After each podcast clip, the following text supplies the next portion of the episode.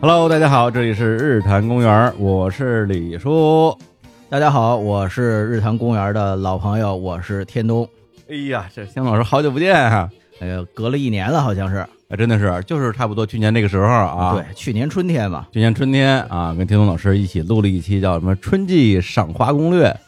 今天呢，又来日坛这儿做客了。不过我今天来啊，我来的时候，李叔给我张纸，我一看说今天的台词儿，嗯我一看，嗯，哎，这是哎呦哦嘿，最后一句别挨骂了。我说好，我今天来是捧哏 的。就这个呀，好，下台了，今天节目结 束。别别别别别！哎，那今天呢，除了天东老师这位老朋友，还来了，应该说是很多位啊，很多位新朋友，给大家隆重介绍一下，来自于中国国家地理杂志的张晨亮、无穷小亮、玉亮、胡主任、小亮老师，阿阳老师，对对，数半天怎么少一个呀？来给大家打个招呼，嗯，您这里哪个是 我呀？哪个不是您？嗯，大家好，我是张晨亮啊，无穷小亮。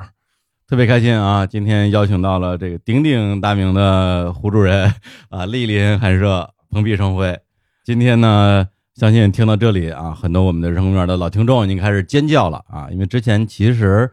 过去这真的是七年啊，日常公园马上七年，七年间不断有人在我们的评论区，而且是在任何节目的评论区留言说，能不能把小亮请过来录一期啊？我说这个好像有点难度吧，人家这流量大 V 啊，科普博主，今天呢也是啊，这个杨老师带着他的最新的作品《海错图笔记》第四本，也是最后一本儿，来我们这儿上通告。哎，不是上通告啊，来我们这儿聊聊天儿，然后也特别开心，有请到啊天童老师作为我们今天的一个捧哏嘉宾，捧哏嘉宾，跟我一起，咱们一块儿来聊一聊。对，首先现在磕一下你们俩这个 CP 啊，因为我发现现在什么玩意儿都有 CP。那天我刷微博刷了一个，我忘了是谁发了一个微博说这个天湖 CP 太好磕了，我这这都有人磕 呀。所以说嘛，那个什么都磕，只会嗨了你。那两位老师是怎么个渊源啊？啊、我是那个以前上北京五中的时候，上高中的时候，我们有一个课，就是上完正经课之后，会有一个叫什么素质课呀、嗯就是你可以自己选啊。嗯我当时选了一个叫生物多样性，我听着这名儿挺有意思的。然后呢，等上课的时候就发现来了两个老师，都是挺年轻的，就是大学生。一个呢就是天东老师，一个呢就是叫高新宇老师。现在高新宇老师是我们中国国家地理的资深的编辑，也是啊哦，然后当时天东老师呢，跟高新宇老师都是这个北师大的，好像北师大就是在上一上课是吧？呃，对，其实两个原因，一个是北师大需要有教育实习方面的这种课程，但另一个原因是因为我也是五中毕业的嘛，哦，然后跟五中的老师有点联系。呃，人家老师说我们现在有这个校外选修课，要不然你们来给讲讲来，因为当时我们应该读研一，是最穷的时候。然后呢，说我们这个校外选修课一节课给一百块钱的劳务，然后我们俩人就骑着破自行车，然后来上这个课，分这个一百块钱。哎呀，本来我觉得你们俩应该差不太多，结果这么一聊，感觉差了辈儿了那种感觉。你在台上，我在台下，年上什么那种感觉出来 了，是是这么说吧？哎呀，其实也没差几岁，就当时我高二嘛，然后王老师是研一嘛，啊 啊？但小时候就是差几岁，感觉就差特别多。啊，对对对，我也挺惊讶的，因为我当时我就知道天东老师，嗯，当时混论坛嘛，当时天哦东老师是那个植物方面非常著名的，在我心里是最著名的一个植物学的达人。还是 BBS 时代呢。对对，当时他还叫智隐天东，还是全名儿，现在这个是简化版本现现在把头给砍掉了，啊。简称了。嗯，然后就等于是网友见面。当时他们好像也听说过我，当时我网名叫螳螂，作为昆虫爱好者。嗯，哎，当时哎这小孩儿知道啊，然后就就聊一聊。后来呢，天童老师就说，我们博物杂志当时正好在做一个栏目叫《博物少年》，就是每一期介绍一个喜欢自然的小孩儿。嗯，哎，下期就做你吧。然后我就上了一期博物杂志，啊，就说我喜欢昆虫这些事儿，结果就认识了。然后后来就一直认识到现在哇，那这么下来也得有个十几年了吧？十几年了，嗯。哇，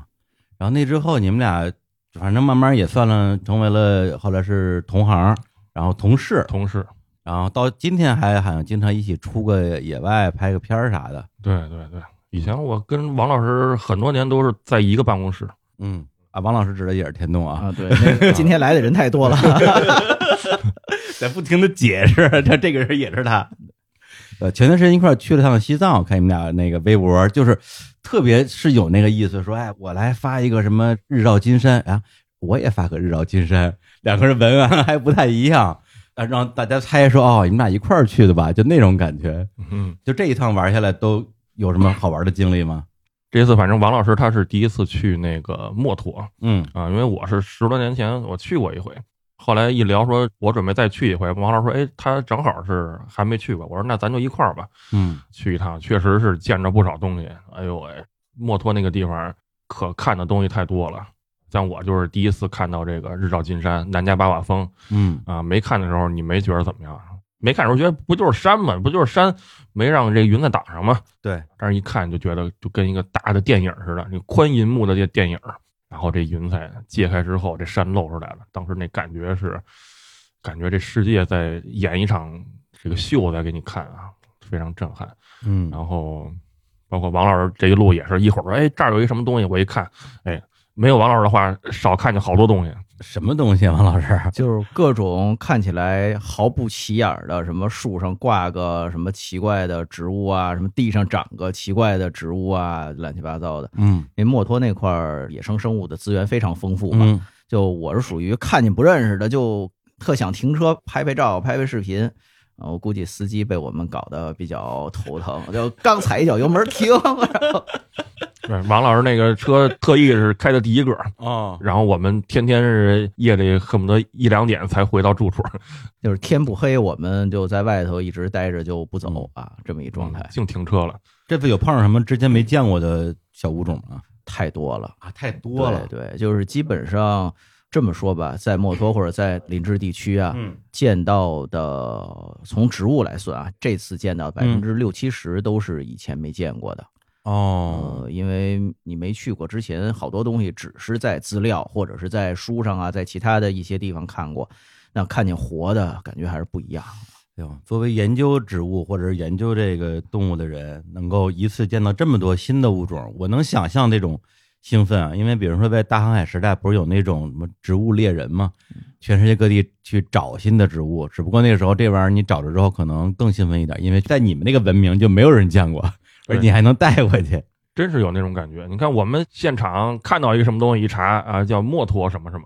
墨脱杜鹃。然后呢，看见一个蜥蜴逮起来，啊，墨脱树蜥， 啊，就都是只在这个地方才有的，或者说只在这个地方就第一个发现的，就在这儿，哦，基本上都是这样。这个说起这个树蜥啊，咱们就就得就得说说，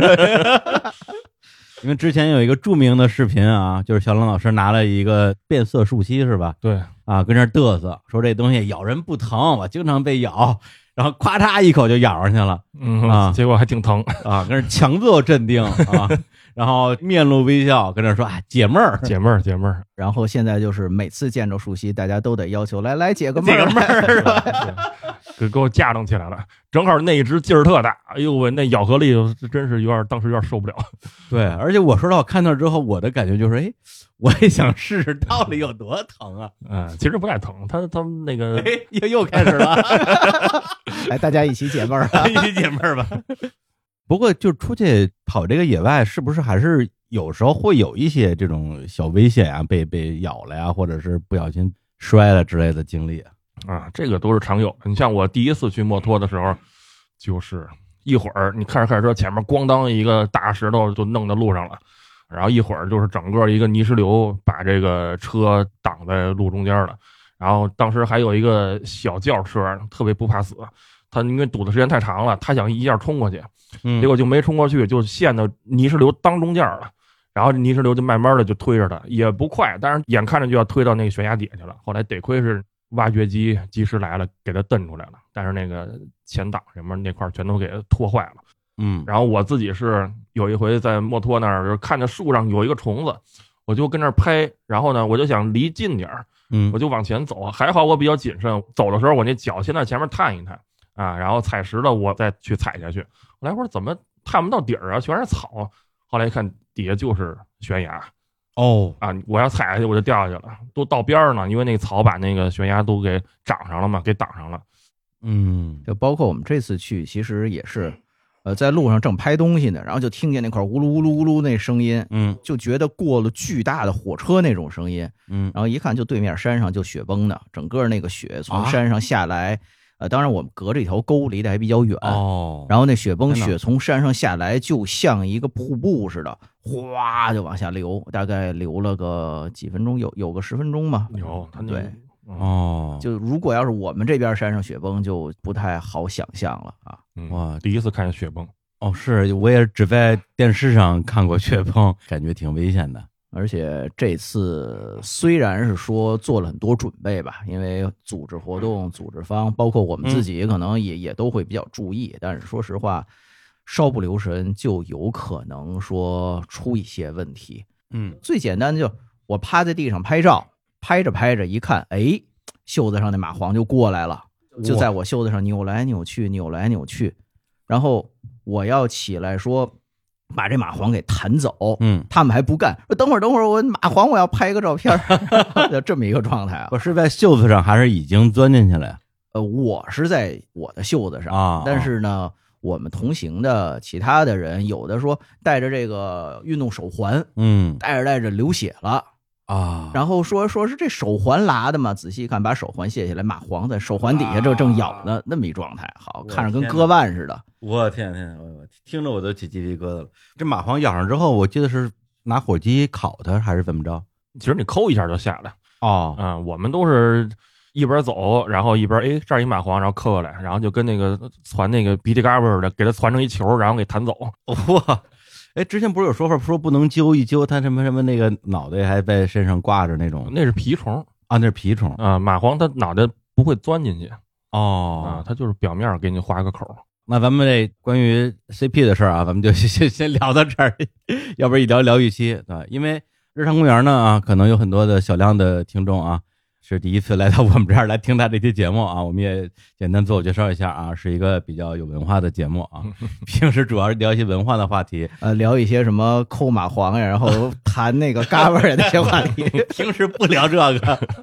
以前我们的节目里边儿最开始的时候，还是以确实是以文化类的节目为主啊，电影儿啊、音乐啊、读书，也有一些旅行啊、生活方式。这两年呢，开始喜欢一些花鸟鱼虫，特别是从二一年开始吧，我们增加了大量的自然科普类的节目啊，要不然天东老师怎么来了呢？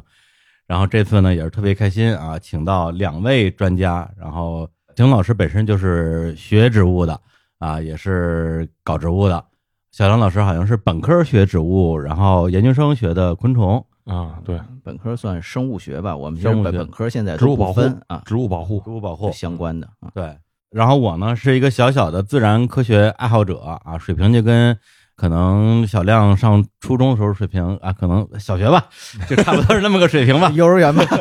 幼儿园不至于，呀你要是真说幼儿园，我可能比他水平还高点儿。怎么说，我也是山里长大的，我见过东西多啊呀，嗯，蝎子鸟， 谢子鸟、蝎子鸟，蝎子草啊，啊，谢子哦草，这是我们那个翟塘口音。哦哦对，小时候一说那个谁谁谁，你不听话就把你扔在蝎子nhà里边儿，哦蝎子nhà 哦蛰死你。那您这民族植物学可以啊，然后今天呢，有幸啊跟两位老师一起来聊一聊花鸟鱼虫的一些话题啊，用一句中国的这个老话讲，叫“耗子掉进了米缸里”，就不知道该从哪儿下嘴了。所以今天呢，作为一些热场的小问题，我就问几个我个人啊，我个人特别关心的小问题，因为最后咱们会有一个专门的段落来聊聊海错图。你们都是在家里有一个挺大的花园的是吧？没有，我就住楼里边儿，有阳台是吧？阳台、啊，有个阳台，嗯，哎嗯好多人都说，哎，你们家到底有多大？啊每回晒的植物都不一样，嗯其实就是见缝插针，到处塞。我们家就是朝南的窗户比较多，只要是朝南的窗户就都塞满了花儿，我以为是每回都是这批养死了换一批，然后一直换新的，哎也有这 原因，也有这因。原因。死了的我就不拍了，对对，养死这事儿，因为你视频里边经常说说，哎，这个前段时间养过一批，养死了，我又养了一个，就是这个说实话有点出乎意料，因为我觉得你们这都是专家中的专家了，只要是你们用心养啊，用心照顾，感觉到应该是永远养不死的那一种，为什么还是会有养死？因为第一就是你不能不服这个环境，北京嗯这环境它就不太适合大部分植物，哦比如说像您大理， 啊，基本上就是养啥活啥，撂地能活，哎，就是北京有什么不好？一个是夏天太热，嗯大部分植物其实都是要死就死在夏天，就春天其实在北京也特好养，什么东西都是放那儿就可以哦啊，夏天都热死，然后闷死，然后到冬天呢，你放到外边儿了冻死，放在屋里头呢可能又不通风，嗯嗯，所以北京其实能养的不多。前段时间我看有网友说说这个张仁亮怎么感觉他的爱好就是在选就是特好养的植物，就是他每回晒什么植物就说这好养这好养，他好像对这个好不好看没有什么要求啊、但是其实就没办法，嗯最后能活下来的就是好养的。然后还有就是像我这种到处跑，一出去出去半个月的，有时候他就是照顾不周就死了。嗯，确实你，天天在那儿，它就会火。你像我们这种养植物养的熟的人，嗯会有这么一种感觉，就是你只要在家，你只要看着那植物，你天天你看它一眼，它就火。你只要一走一出远门儿，你旁边委托人，你再怎么细致，你说今天浇这个水啊，明天浇这，你遥控它，它还是死。您说这我我太有体会了，因为我去年三四月份儿吧，就是北京疫情比较严重那段时间，因为也出不了门嘛，我就开始养花儿，而且我就是上淘宝买那种最便宜的、最普通的花儿，而且基本上都是我小时候家里养过的花儿啊，都童年记忆嘛。最后家里养了快五十盆儿了，然后我每天也没事儿干，就跟家里伺候这些花儿啊，浇浇花儿啊，修剪修剪，施施肥啊，除除虫什么的。后来到五月份儿，我从北京出去了。出去之后，就像您说的，我找了我的朋友，每星期过来帮我浇水。然后等到我八月份回来的时候，基本上死了快一半了。我说这样浇水还能死啊？就也不知道为什么，嗯，对，就是身边不能离开人儿，好像这种感 觉。不能离开某个特定的人儿，哦不能离开主人。对啊，之前没觉得植物还有这种感觉啊。对，就是你会觉得我什么都没干，人家说你怎么伺候的，我说我说什么都没干，就跟那儿看着。嗯，但是其实已经潜移默化的，就是你有时候你看的时候，你顺便就浇水了；对对对，有时候你跟那儿干着干着活，突然想起来这个该浇水了，那生物钟就提醒你。对对对，就包括我们家那个弄的自动浇花系统嘛，是那都没用，就是它每天自动浇。嗯我在的时候，它也是自动浇这么多；我不在的时候，它也是自动浇这么多。哦，等我不再出门，比如说十天呀、俩星期呀回来，发现还是有死的。它怎么死的呢？几种啊？嗯一个是浇水浇多了泡死的，嗯，可能我在的时候就觉得多了，有可能就把底下托盘里的水该倒就倒了。对对对，托盘儿也不能存水啊。对，这存水存多了确实是不好。然后有的呢，可能就是你看的时候觉得有一点问题，就是很小的问题，嗯你顺手就处理了。嗯，那你除了浇水以外，你可能处理它只用一分钟。那你不在的时候，可能一个星期之后就变成大问题，比如说虫害，对对对，呃，小虫子你可能有一点儿，随便啪啪喷点儿药完事儿了。嗯那个小小黑黑小黑黑灰飞是吧？ 小黑飞 绕口令儿 了。对包括我们去墨脱这次，嗯我去之前养一个那个岩蔷薇，嗯我养了第三次了，前两次养都不好，这次稍微好一点，出了花骨朵了。嗯，哎呦，我说这好啊，然后准备盯着它，结果我去摩托回来一看，花骨朵全都干了，整个都枯了。我说这怎么回事啊？后来发现，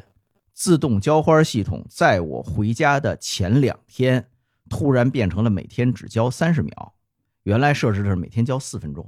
哦然后就可能是它系统出了点什么问题，就那几天缺水，缺水植物还没死，但是花骨朵儿那花蕾就整个先干了。我说这事儿闹的，这嗯我就没办法，你人不在，这些问题你看不到，你就很难说马上去处理，那回头就堆积成大问题了。对，不过养花这个事儿，我稍微再多说一句，确实我觉得好像对于人的这个怎么说呀，生活质量，我觉得提高的其实挺大的。因为我之前我在北京可能也没有那么多精力去照顾这些花儿，去年养了花儿之后，觉得整个人他妈精神状态正常多了， 就是情绪稳定多了。对，而且我印象中特别深，就是一九还二零年的时候，我那时候就是开始对个植物什么又重新萌发了少年般的乐趣。上多抓鱼买了一堆的二手的养植物的书，其中就有一本儿叫这个《掌中花园》吧。当时也不知道作者是谁，就看里边，哎呦，这个咱们养蛐蛐儿真好， 花园养蛐蛐儿啊 是 有有啊是有蛐蛐是不儿，是有蛐蛐儿啊？但但是有蛐蛐儿这花园可能要我要完。后来发现，原来这个作者就是啊，我对面的这几位朋友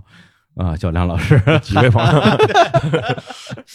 嗯，对，就是我写的啊。嗯当时也是，我是刚对这个园艺产生兴趣的时候，嗯要在杂志上开专栏，然后我就开了这么一个专栏，就是每一次把自己养花儿的一个经验，然后分享出来。因为当时我刚开始养花儿，我就上网查很多资料，就发现那些资料吧全是废话，嗯说这花儿喜光又耐阴嗯啊，对对对对，啊、说它最适温度二十多度，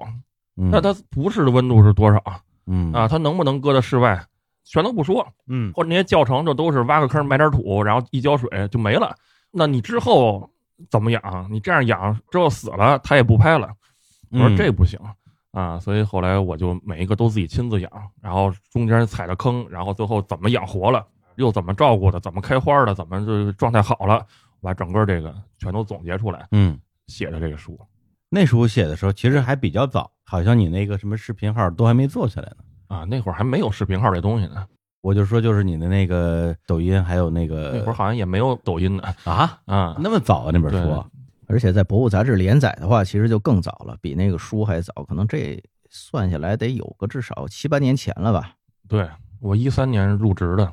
当时就开始弄了嘛。嗯因为当时在博物杂志其实有这么一个情况，就是大家嗯都喜欢分享一些知识，但是这种亲自去动手操作的这样的内容，其实、嗯不是很多。我是觉对得，其实一个科普杂志，它各方面的内容，就是不管是指导大家操作的，还是给嗯大家讲一件事儿的，呃，这些内容可能都需要有，大家看起来才比较丰富啊。嗯嗯，所以，其实就是《掌中花园》这个栏目是很受欢迎，就在这儿，你可以看完了以哦后自己亲手去做。对，就包括现在我们说做科普什么的，就是好多，比如说家长，嗯就觉得我看了以后，我希望能带着我们家小朋友真的去操作一下。对对对对呃，在这一点上其实特别逗啊，因为我闺女原来听那个小亮老师的博物课那音频课，嗯然后就是我说小亮这属于超级能带货呀，他那音频课里讲要养什么动物，我闺女就要养，啊就就比如说说养鹦鹉，啊我闺女就一定要手养一只鹦鹉，为了这事儿跟我念叨了好几年，从幼儿园毕业，现在念叨到四年级了，然后啊终于手养了一个文鸟，哦，就是我们说鹦鹉还是有点闹腾嘛，啊然后就手，痒可不容易， 所以说小亮那音频课里讲什么东西特有意思，哎，这个可以养，嗯然后就要要要养这个，一会儿又说那个可以养，要养那个，就有这种指导性的。我是觉得，不管是家长啊还是小朋友，其实听起来、看起来，他就会觉得比这种普通的只是讲一个知识，嗯，他可能要更直观，可以亲自去上手操作，感觉会不一样。对，因为以前我也买过一些，比如说类似于《国家地理》杂志这样的书啊什么之类的，就是确实也学到很多知识，但是学完之后呢，一个是容易忘，一个是觉得跟自己也没什么关系。其实这个就是在探索一种科普方式，嗯因为我们做科普吧，其实一个很大的痛点就是你科普的方式，知识就是那些知识，那你怎么把它说出来，你才能跟别人不一样？那我就想到就是说，通过养花儿来告诉你植物的知识。你看，我每一个里边儿表面上是一个养花儿的教程，但是我前面都会说这个植物，比如它在原产地是个什么状态，嗯它的一些分类地位，你得先知道它这个之后，你才能够知道怎么去还原这个环境，去怎么养它。比如说它是百合科的一个什么生生长在南非的，所以我们就要有干湿的这种季节的交替来模拟它。哦那它因为要把它养好，它就被迫要学到这些知识，那那它这知识就学到了，我这科普的目的就达成了，而且它一点都不会觉得自己在受教育，对对对，就好比比如说，我想玩滑板，那我嗯自然要学各种滑板的知识。其实我也受到滑板的这种科普教育，但是我没有说我在上课上一个滑板课。嗯就其实爱好带来的这种学习欲望，其实是最强烈、最自然的。对我其实一直是包括写《掌中花园》也好，嗯是写海作图也好，嗯都是在找一个新的科普方式。嗯海作图也是，就是它直接讲海洋生物，我写一个海洋生物什么大百科，对可能没有什么人买，但是我通过解读这个一本古画儿里边画的特别奇怪的海鲜、嗯啊，清朝人画的海鲜，我给你解读它到底现实中存在不存在，就有点类似于那个《山海经》似的，嗯对啊、未确认生物似的那种嗯感觉。哎，这个神秘感、这种探究、这种破案感就来了。哎，在这对个对过对程中，自然就得到这些知识了。嗯，跟这儿啊插播一条带货信息啊，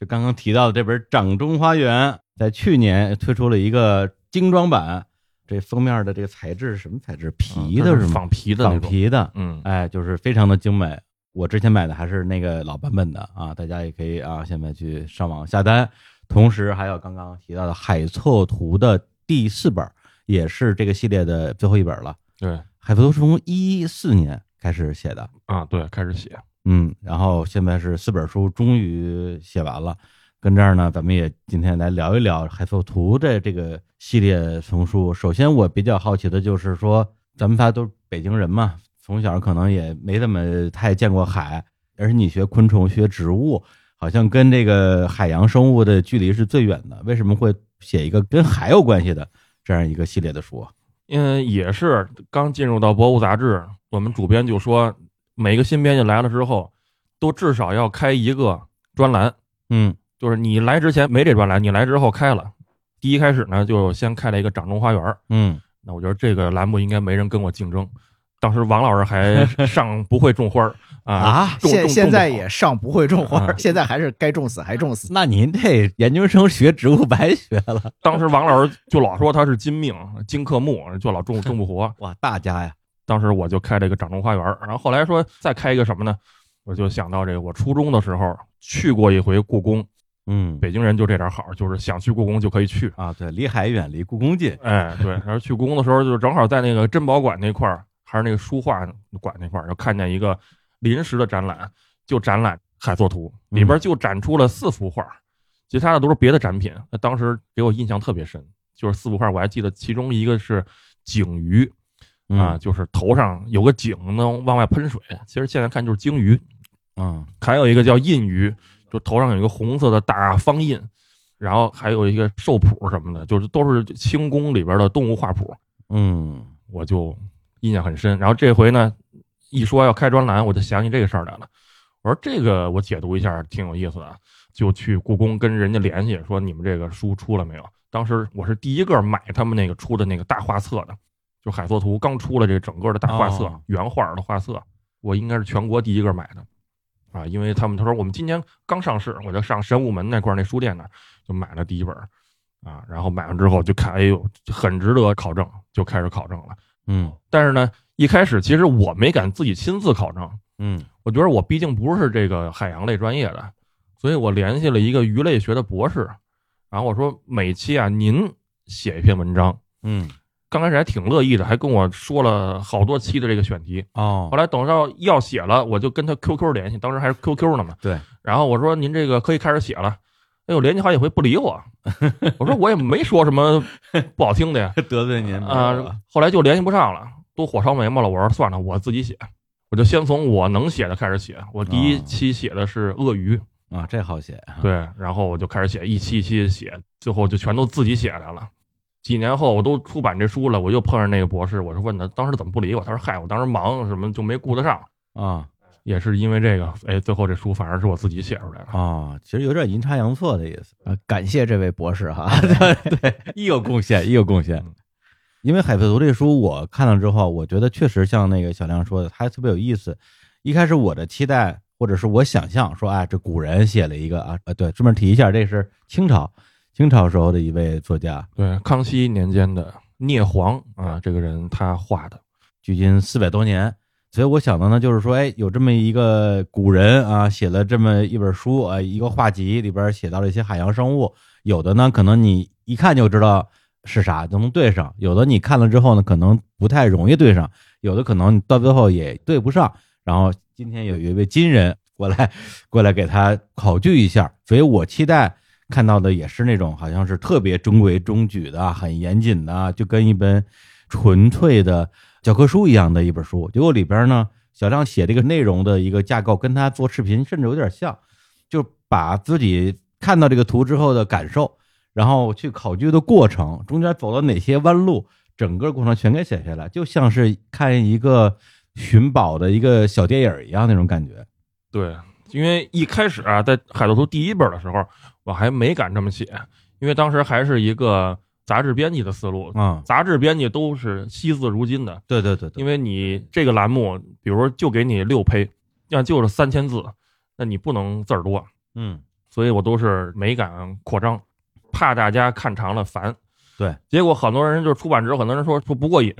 嗯，而且觉得这个结论就是你怎么就做出这个结论来了？哦，所以我就说，那我就敞开了写吧，嗯我就把我怎么做出这结论来，这过程告诉你。第一，你看着更可信；对，第二呢，本身探索这故事其实是最有趣的部分。嗯是，然后第三，其实跟这个海作图的原书也有个呼应，因为他也把他当时探索的过程写下来了哦对对对，啊，所以我也要写。嗯如果说我不写的话，那会有一种感觉，就是我在给一个古书做注。对，那我觉得这是不够的，就是说，你如果给一个古书做注的话，证明你不如这个古人，你只配给人家做注解。嗯那我们现在去解读它，你得高于它。你有这么多的现代知识了，对吧？你得说他哪儿错了，他为什么错？那我怎么发现他错的？然后大家一看，哎呦，确实是金能够胜西，嗯那这样的话才有科普的意义。对，如果是今不如昔的话，这四百多年人类的自然科学白发展了，对， 呃而且我觉得就是，其实现在科普书哎，就有这么一个趋势，嗯就是可能早，比如说十年前或者甚至五年前，科普书大家可能还愿意说我是看一个资料汇总，嗯就像比如说小亮说《海搜图笔记一》，嗯，我可能以资料内容，然后一些有意思的点为主。对，其实像个字典，呃，然后现在到四的时候，我觉得两本放在一起看，这种感觉就非常明显。哦到四的时候就有很多啊，他是怎么去探究，然后去跟什么什么人怎么样去考证，我去现场怎么样，然后我看了哪些资料，我怎么想的，就这些东西。嗯我觉得现在就是科普书可能往这个方向是有一种读者的需求的，嗯，就是是有一部分读者他可能不仅仅是需要一个资料汇总，对，他要想看你是怎么去考虑的，嗯你个人的想法、你个人的态度、你个人的心理、你个人的喜好在里嗯面。现在其实我觉得科普作者如果有能力的话，往这个方向去尝试去发展，是嗯是一个特别好的方向，因为我们读者好多时候，包括我们以前看的科普，就经常只能看一个结论。嗯那现在他看了这些过程以后，他将来自己怎么去思考、怎么去探究，我觉得是对他的一个指导或者一个启发。对那将来我可能不用同样的方法，但是我知道有这么一个思维模式，嗯那我觉得是不一样的。对我想到一个比喻啊，就很多人他不玩游戏，但是他上网看视频，看什么呀？云通关。我看海瑟图就有一种云通关的感觉。那整个，比如说咱们就说这第四本吧，因为这第四本呢，据你自己所说是最不好考据的，就之前考剩下的啊，最后呢也躲不过去了。对，疑难杂症。就这本里边给你印象特别深的，就是考来考去考不出来的。哎，其实考不出来的有很多，你像里边有一个种叫手掌螺，嗯，哎，特别小的一个小海螺，但是呢，怪在哪儿？一般的海螺都是螺口儿啊，只伸出肉的地方，然后呢，再往上那壳儿越来越细，到最后是个尖儿。嗯，它这个到越来越细啊，最后是一个手，伸出三个指头来，嗯就是跟人的手似的。那这个东西太怪了。我第一问了所有人，第二我查了所有资料，第三这个脑海中去检索，没有一个螺是那样的，因为嗯，很多海螺呀、它是小的时候，它刚出来的时候是有一壳儿，嗯然后呢，它再长，那个小壳儿就给盖住了，或者小壳儿就脱落了。啊，那小壳儿有的时候会跟那个大壳儿形状不太一样，它这个尖儿这个位置其实就是那个小壳儿的那个位置，嗯但是小壳儿也没有说伸出仨手指头的，嗯这个东西就是我考证不出来。嗯，然后还有一些就是费劲巴力，但是考证出来的，对，比如像那个乾隆沙，乾隆沙就是我这本书里最喜欢的一张画儿，啊就是这个图大家可以看一看，太漂亮了，这个鱼，嗯，特别大的一个像鲨鱼的鱼，绿色的身体，然后呢身上长了几排六边形、五边形的骨板，嗯然后每一个骨板上面还隆起一个尖儿。这个聂璜啊，还特意的把这个鱼扭转身体。为什么扭转呢？他是说，你要不扭转的话，你看不出来每一个骨板啊它是立体的。嗯你一扭转，哎，从各个角度展示这骨板，能展示它是立体的。他画的嗯时候，他也是立体是画的。他说我特意这么画，来让大家看看它的这个立体是个什么形象。虽然说我画工不好，但是我这个用心呢非常良苦，对啊，然后识者辨之，啊，希望以后认识的人能够认出他来，啊，所以这个鱼我就非常感兴趣。一四年的时候，第一次翻开海斗图，我就被这个鱼吸引了。嗯，我说这个鱼这么怪，但是我从来现实中我没有见过。然后就一直到写这第四本的时候，我才终于闹清楚它是什么。嗯一开始，这个聂璜他就说这个鱼是真实存在的，叫乾隆鲨，它好像又像鲨鱼又有点龙的那种感觉。然后呢，他说我呀、我七亿起稿才画出了这个鲨鱼。嗯，哎，我就说那这个鱼为什么它改了七次？然后再一看他写，就是说这个东西在市场上几乎没有，啊，有也都是切成块儿的，哪怕是福建当地人也不睹其状，就看不到它整鱼是什么样的。所以我就说，那它一定是它每一次都只能看到这个鱼的一个局部，可嗯能这一次去市场看到这鱼的脑袋，那一次看到鱼的一个中段儿哎什么的，然后他就只能是每一次往上填一个细节。哎盲人摸象拼出来的感觉，哎，对，所以他才起义起稿。然后呢，当时他的一个朋友叫张汉义就说说这个啊就是鲟鱼。嗯然后呢，这聂璜就特别肯定的说不是，说因为鲟鱼的这个嘴是在脑袋下边的，嗯但是这个呢嘴的开口是冲前的。哎，我说这个就怪了，因为你看他那骨板啊确实像鲟鱼，是，甚至那个你数那个数，他都写的非常清楚，说上边那个排林那一排骨板有多少个，然后中间那一排有多少个，下边多少个，你数那数都完全跟那个中华鲟能对上，嗯，但是他就是这开口对不上，除了这个嘴哪儿都能对上，对哪儿都能对上，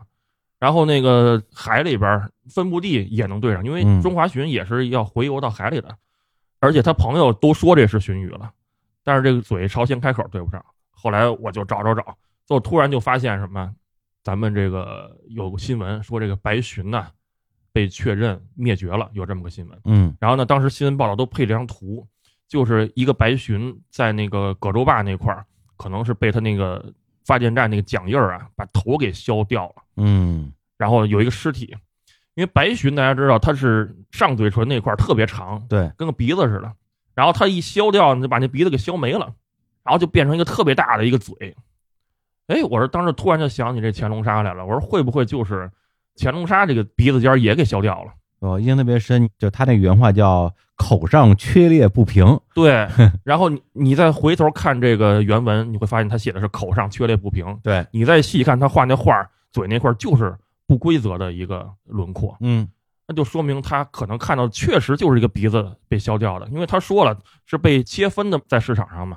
然后为什么那鼻子被削掉呢？很有可能是什么？就以前鲟鱼的鼻子啊是一道海味，哦，它是软骨嘛，就是它不是真的软骨，但是它鼻子是那块儿是比较软。就专啊门吃鼻子，对，所以可能是切了之后，人家那儿值钱，人家自己吃去了，嗯可能是这原因。其实是这么 一个很简单的一个原因，嗯。但是就卡壳卡了这么多年，我看到这儿的时候，我的感觉就是，我这不走进科学吗？呃、对，嗯是吧真真有点那个 感觉。是吧？就是你说它是长鼻子，古代人说它缺裂不平，那为啥呢？因为他看的是条死鱼，这就一下就这谜给解开了。因为鼻子被砍掉了，啊对，就就，然后就因为这么一件事儿，其实可以做个三集五集的那种节目啊，对，就跟之前说什么为什么有一条狗走到楼道里边就开始颤抖，因为是漏电， 对，就是这个东西。然后咱们这海测图里边还有一个挺有意思的点，就关于海洋生物的分类，就它的那种古代的分类方法，我觉得挺有意思的。这个要不要给大家讲讲？呃，因为我呢在目录里边，我是按照什么林部、介部、虫部、草部嗯、金石部这样去分的。有一个中国海洋大学的那个老教授，八嗯十多岁老教授，一直在跟我说，你啊不应该这么分，嗯你应该按照科学的分类去安排你的目录。嗯咱们都是现代人了，你还什么林部、介部什么的，干嘛呀？然后他呢也出了一本海作图的考证，哦我一看他的那个目录就是按照这个科学的去分的。是但是呢，有一个什么问题就是，第一，现在科学变得太快，比如这鱼这两年是在卢形目的，后两年就提出来了，所以你这个书它一提出来，这个目录马上就过时了。嗯然后第二呢，镍黄它不是按照科学的去画的，但是你是按照科学的去分的，所以就导致可能这个墓里边就一个物种，嗯那个墓里有一百个物种，嗯，你这个就非常不均匀，对，所以还不如就是仿照这个古风，我是按照《本草纲目》里的那种分类方法啊，林部、介部、虫部、草部，嗯就是让大家了解一下这个古人是怎么给动物分类的对，啊，因为古人的分类特别有意思。你像这个林部，它就是长鳞的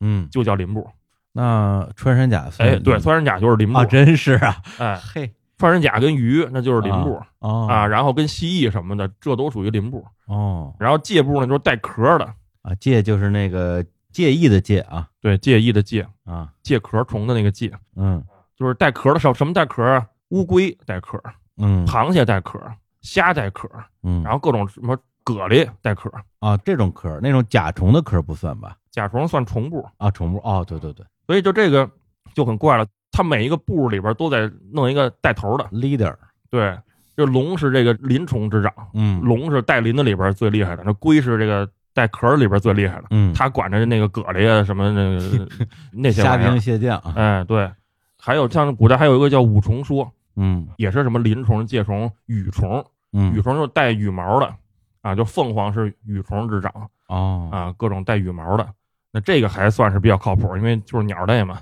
嗯啊。还有一种叫裸虫，就没毛的。嗯那人就是裸 虫之长。人带领的是什么东西呢？就是什么蚯蚓啊， 啊，悍马黄啊，哎，什么就这个东西。问题是人他也不是没毛啊，他掉了。啊，那古人认为它就是没毛，啊啊，古人不觉得人跟猩猩是一家子的，古人也见不着猩猩嘛呃，，也是啊，他就觉得人是管没毛这一派，就是特别怪。但是呢，好像又有点道理，他嗯又确实是根据一些形态特征去分的。那人类智障得是光头大哥啊， 是吧？这个纯粹对，海盗图里边还画了一嗯种叫龙肠儿，就是它长得跟个肠子似的。现在嗯看可能就是什么单环刺翼啊，或者是什么方格星虫啊，嗯就是现在海边人吃的那种虫子、沙虫什么的那样的东西哦，啊。他说这个东西就属于裸虫，它跟人是比较近的。 嗯，这挺有意思的，只能说啊就是就了解一下古代人这个思维模式，对啊，嗯，你现在了解他们这个模式，你才能了解他们所描述的那个世界。对对对对，然后包括古人还信奉一种东西叫化生说，哎，这个化生说是贯穿到整个海错图里边的。这个聂璜就是化生说的忠实信徒，他用化生说来解释一切东西。来解释一下怎么叫化生说，化生说就是说，他认为一种东西可以变成另一种东西，比如说嗯植物可以变成动物，动物呢又可以变成另一种动物。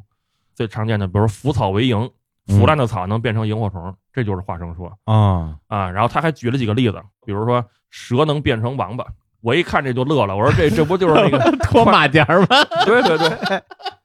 但是你看，这就是古人，他就是很有古意啊。这个赵本山啊， 确实，他是用了个点，其实是。啊还真 是然后还有叫什么，老鼠能变成蝙蝠，哦，带翅膀呗，啊对，就是吃盐吃多了变成蝙蝠，现在也还在传播。嗯所以说，咱们中国其实还是在化生说的这么一个文化氛围里边儿嗯，啊。我觉得冬虫夏草其实就有点那意思，哎，对对，是吧？还有他说这个叫桑虫化椰翁，就是桑树上的那个毛毛虫啊，能嗯变成细腰蜂，就是那些寄生蜂，它把那个毛毛虫蛰晕了，然后嗯运到它自己窝里边喂它幼虫，啊，然后呢幼虫从窝里出来一看，哎，怎么塞进的是个毛毛虫，出来的是一个蜂啊，嗯，人家就说桑虫化椰翁，还有叫什么菊虫化蝶，就是橘子树上的那个什么柑橘凤蝶啊，嗯那个毛毛虫最后能变成蝴蝶啊，他认为这是两种虫子。哦。其实是它幼虫跟成虫差别大。对，刚才我就想这事儿，为什么古人会有这化生说？我觉得几种可能性，一个是因为这个，比如蝴蝶也好啊，或者比如蜻蜓吧，哪怕蜻蜓，它的幼虫跟成虫形态差异特别大，所以他会觉得这是两种不同的生物。还有呢，就是有可能，比如说有一些寄生的对这种动植物，然后呢，它被寄生了，所以呢，它出来的肯定跟它本身一点儿都不一样。对，所以这个我就说它是比西方那个神创论要高级。在同时代，咱们一定要放到同时代去比嗯，啊！现在看你很可笑，但是当时人家西方人觉得说这些东西全都是上帝一开始就造好了的，嗯不，会变的。那其实中国人是比这个要进步的，至少中国人认识到这些东西是在变化的，嗯，只不过解释的方式是有区别。你看它那里边还介绍了一种叫虾化青灵，就是虾能够变成蜻蜓，哦，但是青青油虫跟虾其实挺像的。对啊，有可能就是这个原因，还有可能就是因为人们会发现这个蜻蜓的稚虫从水里出来，一脱皮就变成蜻蜓嘛，但那个东西长得跟虾似的。哦，对啊，那那个壳嘛，还有就是虾跟蜻蜓都是在水边儿，人看蜻蜓点水，在在里边儿点了什么呢？一翻里边儿是虾，嗯水里有虾什么的。还有就是说，那个虾能够变成蝗虫，就是说这一片人们会观察到，哎，这一片滩涂水多的时候，发大水的时候，水里头都是虾，嗯，然后干旱的时候，河床露出来了，那蝗虫呼就出来了。以前的蝗灾就是这种干旱的河滩是它的起源地。哦后来咱们建国后，这消灭蝗虫主要就是消灭这种干旱的河滩。哦，人们就说是不是里边这个虾的这个籽儿啊，最后只要干旱，这个籽儿籽儿就变成蝗虫，只要被水泡，这籽儿就孵出虾来。嗯，其实都是有根据的。对，嗯其实包括到现在，还有一些人认为，就鱼子儿变蚂蚱子儿，蚂蚱子儿变鱼子儿嘛。哎，对对对，当时先秦年间，这《诗经》里头说叫“众为鱼矣，食为丰年”。嗯，众指的就是这种蝗虫，哦，就是说蝗虫都变成鱼了，那今年就是丰年了，不闹蝗灾了，收成就会比较好。其实这种想法就很多年，就上千年流传下来，一直到现在。啊，包括就是刚才说海作图里头，其实这种话生说就从古至今就好多地方都说，嗯就是苏东坡写那杨花的那个词，就是柳絮嘛，那杨花飘的那白毛毛，正好现在这季节就在飘呢。正在飘着对，呢，他就说那个春色三分，二分尘土，一分流水，就是说这个杨花落到地上以后，有一些落到土里了，有一些杨花就落到水里了，它叫一池平碎嘛，嗯，就指的就是古人一直认为杨花入水化为浮萍，哦，就就这个事儿，苏东坡说，那宋朝到清朝的时候，我们说写那《闲情偶记》那鲤鱼，嗯，他就说说的那个杨花入水化为浮萍，世间第一怪事。就就他到这个时候，他还是这么想的。哦，那其实就是古人，首先是他没见过浮萍到底是怎么长出来的，对因为浮萍这个东西它种子太微小了。哦，他就观察到，可能正好这个杨花飘完了以后，这个季节到春夏之交，浮萍开始从水里头生出来，所对以就就他就一直这么想。就看这一池子水，莫名其妙就长出浮萍来了，，对，所以说就这种，其实华生说好多挺好玩的，然后有一些就能解释，有一些就真解释不了，就挺逗的。 你看我在这本书里边有一个特别有意思的，就是呃叫化生蟹。嗯什么叫化生蟹？就是寄居蟹。嗯，然后这个聂璜就认为这寄居蟹就是螺肉化成了螃蟹。你看这个是个螺壳，但是怎么出一螃蟹呢？就是变的。哦，然后他还特有根据说为什么呢？说你把这个螃蟹蹬出来，嗯，你会发现它那尾巴那块儿就跟那个螺的那个尾巴似的。咱们缩那个螺后边不是有一个转着圈儿的那个肉尾巴吗？对，这个寄居蟹它尾巴也是那样的，等于说它只变了上半身儿，对，变一半儿。哎，然后他说这还不是证据吗？嗯，然后他就记录了各种，他说这个螺能画成螃蟹，这个螺能画成螃蟹，就最后他画了一堆，他说这些全能变，这都是我亲眼目睹。嗯，但是你说为什么呢？可能有点叫趋同演化，因为那个嗯螺它要适应那个螺壳，它那内脏必须转着圈儿长。对，然后这个寄居蟹呢，它为了能固定在这壳里，它那个后半截儿它也得转着圈儿的弄，嗯，长得就跟那个螺一样。而且呢，这个事儿啊，因为他太相信华生说了，嗯，所以他自己就用华生说来解释这件事儿。但是当时清朝的那个周边的那个福建人全都劝他，啊，说：“哎，这不是那么回 事儿，这个东西啊，就是这个蟹啊，它临时住到这个里边儿去了。啊，”其实当时人懂，人家可能见过这个螃蟹爬进去这对个，过程，我觉得啊，哎，说不是它螺肉变的，嗯，因为其实，在别的古籍里边儿有人意识到了，说啊怎么验证说它不是这个螺肉变的呢？嗯，拿这个火呀、烧这个螺壳儿，哦，这螃蟹就爬出来。嗨，说你要是螺肉变的，你应该爬不出来，你应该死在里边儿。对，说明这是它一房子，这不是它身体的一部分，哎，对，所以说你看古人他还会做点儿小实验去验证这些东西。嗯，嗯对，而且说华生说里边还写过一个是这个鬼面蟹，嗯当时他也有这个类似的说法，说这个就是什么鬼变的啊，这个就更玄乎了。啊，聂璜啊，他发现海边有一种螃蟹，这个后背上长着一个鬼脸儿，对，有眼睛，有嘴，特别像。然后他就说了，他说这个螃蟹这么怪啊，它嗯一定是代表了什么，就是上天有一种什么启示。然后他就翻古书，发现就没有古书记载过这个东西。嗯他说古人罕议及此，就是罕见的议论这个东西。然然后他在旁边就絮叨，就特别愤愤不平的说：“难道你们就觉得这个螃蟹上长鬼脸毫无意义吗？啊， 就是说如果不研究清楚原因，那下回人们再看这个蟹还会疑惑。嗯所以我要好好的去研究它。嗯那他怎么研究呢？他就坐那儿干想，就这个就是中国古人所谓格物致知一个最大的毛病，呃琢磨，全跟那儿干想。嗯你像那个王阳明嗯，他为了隔那个竹子，他就是搬个马扎儿坐那竹子前面，他就跟那儿看 啊，看几天几夜，最后看病了，看病去，呃，大病一场。然后这个聂璜也是，他就坐那儿想，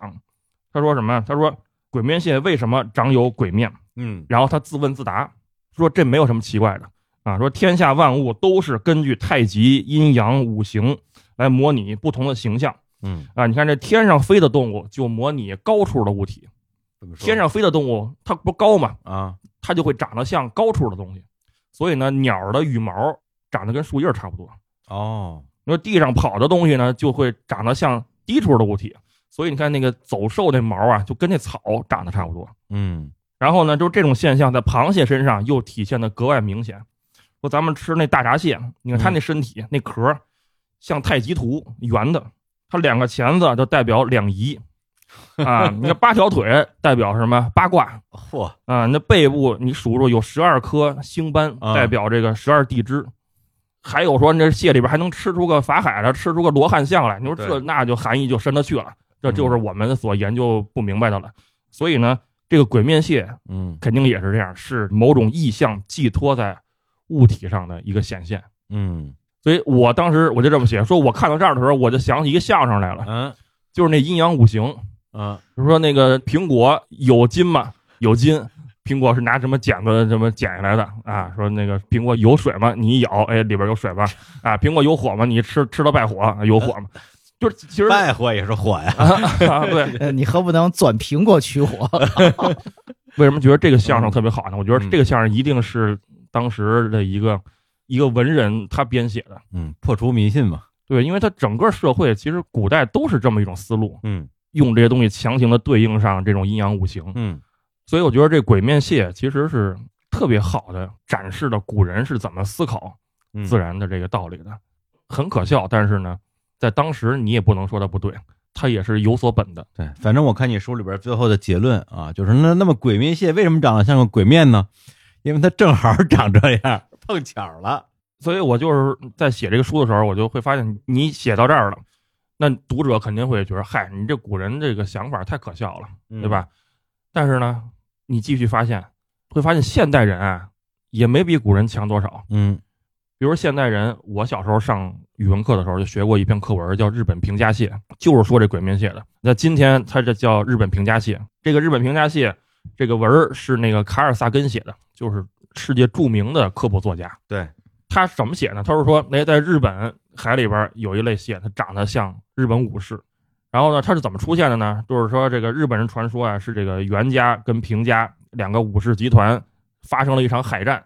最后呢，这平家战败，这武士就纷纷掉到海里淹死了。然后他们这怨灵就化为这个蟹，所以每个蟹上面都有一个武士的脸。那嗯日本渔民在捞它的时候，只要捞到这样的蟹，就给它扔回去啊，就是因为你这是武士变的，你不能吃啊。然后呢，逐渐的，哎，起到了一种人工选择的这么一个作用，嗯，就是越像人脸的蟹就越会被扔进去，那不像人脸的蟹呢就被吃了。听着挺有道理。哎，听着很有道理，要不然怎么就进入到课文里边呢？嗯哎，说时间长了之后，这个蟹就越来越像人脸。啊，然后后这卡尔萨干就说，就算是这个人的选择都能够筛选出这么一个新的物种来。嗯那大自然这个演化，那能筛选出多少物种来？现在这个缤纷的自然就是答案，所以他通过这个例子来告诉大家，这个进化论是对的。哦但是呢，会发现它也是有局限性的，怎么说？他的这个想法其实也不存在，跟聂璜其实差不多。聂璜是坐那儿干想吧，他也是坐那儿干想，就是他认为是日本渔民筛选出来的，嗯，但其实并不是。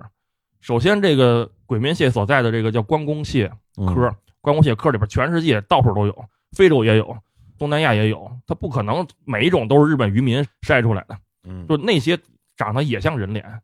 还有就是，咱们现在已经发现了这关公蟹科的化石，哦，嗯那化石上面就长得像人脸。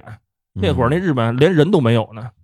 然后还有就是日本渔民，就算他捞上来会扔到海里边儿，也不是因为人家长得像人脸，嗯，是因为这蟹根本就没法吃，没肉。哦现在没有一个国家吃关公蟹的，啊，都不吃，都不吃，中国人也不吃，韩国人也不吃。中国人管这个东西叫鬼面蟹，叫关公蟹，觉得像鬼，像关公，也没觉得像日本武士，但是人家也、也不吃。也不是因为它像关公不吃，是因为它没得吃。哎，对，嗯所以就是说，根本就不存在这么一种事实，就是说，如果你长得像普通壳，人家就把你吃了；如果你长得像人脸，人家就给你扔回去。嗯所以你根据这个不存在的事实去推断一个结论，那就是不靠谱的。所以卡尔萨根也说错了。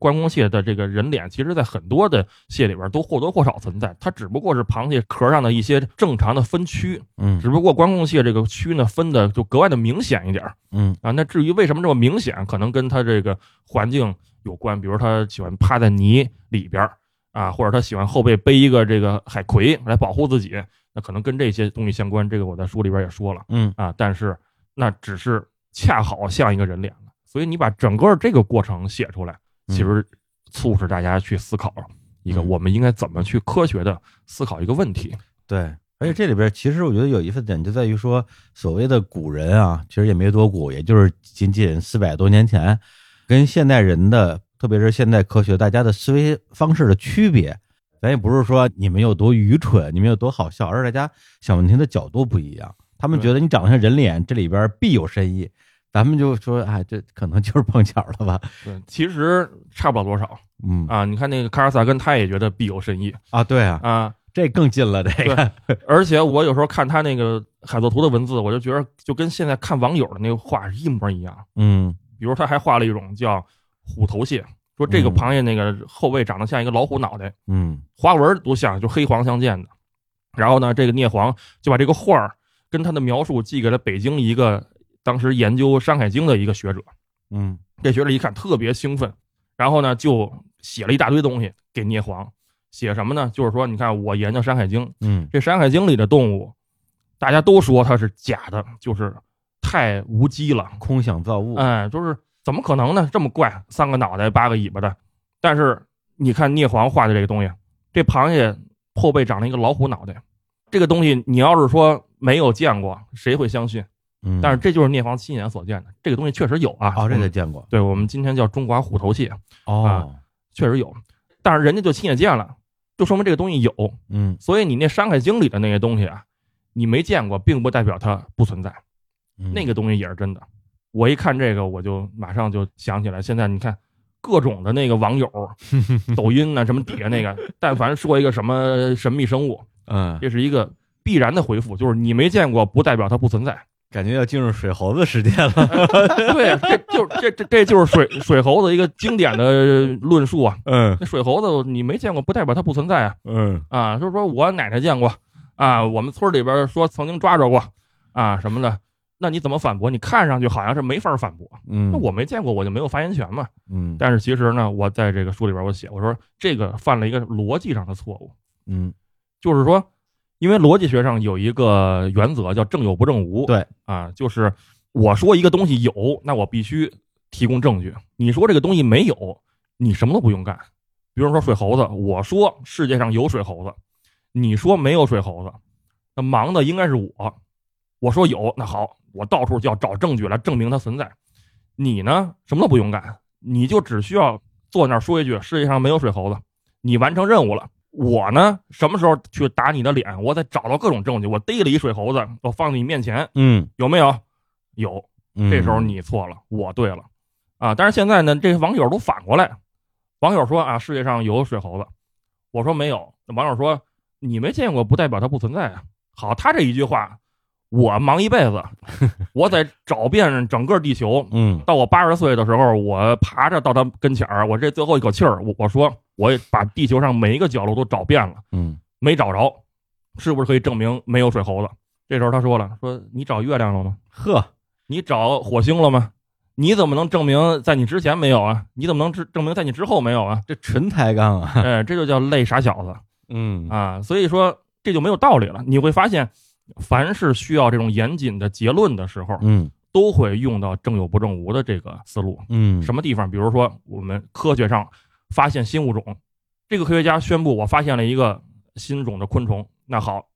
你必须要有一个正模标本，嗯就是你的所有的论文就是围绕着这一个标本、这一只虫子去描述的。嗯，这一只虫子你必须写清楚它保存在世界上哪个博物馆、哪个编号，然后所有的科学家要验证的话，都会可以找到这个标本。啊，实物就摆在那儿呢，由不得你不信，这就叫是吧？我证明它有，我必须得要有证据。还有是什么？比如法律上，法律上这个证有不证无有一个别称叫疑罪从无，对对对，就是我说你犯罪了，我必须找着你证据。嗯我说你杀人了，你说我没杀人呢。我说大伙儿没看见你杀人，不代表你没杀人。啊，你怎么证明你没杀人？哎，对对啊， 你说这不是我来证明的，对啊，那这就冤假错案了对对对，啊。所以这就是科学的这个逻辑，嗯，你要怎么去用？你看那个聂璜古人，他就是反着用的，必然就得不出严谨的结论。嗯现代人就得是正着用，才能够有现代的这个科学。正好刚才说到科学上发表新物种这个事儿，其实刚才这小亮说这正有不正无，很重要的一点就是，你要说它有，你这个东西嗯你得把它保存好，你得存在。就刚才说正模标本，我们叫模式标本嘛，嗯这个东西你比如说你说保存在哪个博物馆，还是保存在哪个标本馆里头，嗯，之后我再研究，我说你这东西到底有没有啊？我去看你这标本，那这标本在我一看，哦，确实跟你描述的一样，那这东西这物种是真的。你这标本不在，那就很麻烦。嗯比如，因为我们原来做这种科研的老一辈的有一些前辈了吧，他们有一些挺不好的习惯，就是把这个重要的发表论文用的模式标本，它不放在标本馆里头，嗯他他藏在比如说自己家的标本箱里或者自己家床底下，嗯不希望别人反复的来查阅，那各种想法可能原因都有吧。那造成一个问题，就比如说我要证明这个物种，它其实不构成一个新物种，我要把它归并掉的时候，我我得去查你的标本呀，我查不到，我就不能说嗯你这个东西其实跟别的物种一样，然后你又不让我查。那之前遇到过，就是我当时还是研究生论文的时候，呃，要看这个标本麻烦了，我怎么着呢？去当年他发表标本的这个学校，嗯到了这个学校以后，发现好生物系已经没有了，然后原来生物系的那些标本存在什么商学院的一个仓库里，哦然后去商学院那仓库里头翻箱倒柜，嗯最后翻出几个箱子来，我要看四个这种模式标本，找着俩，另外俩在哪儿？说在那位老先生他们家自己收藏。嗯，然后老先生人也不在了，说原来那些重要的标本都在老先生的床底下，人不在了以后，标本就全都处理掉了，所以就你完全看不到他的模式标本，你怎么证明正有不正无嘛？你嗯你要说这不对，那我得看到这个标本来说它哪儿哪儿哪儿不对，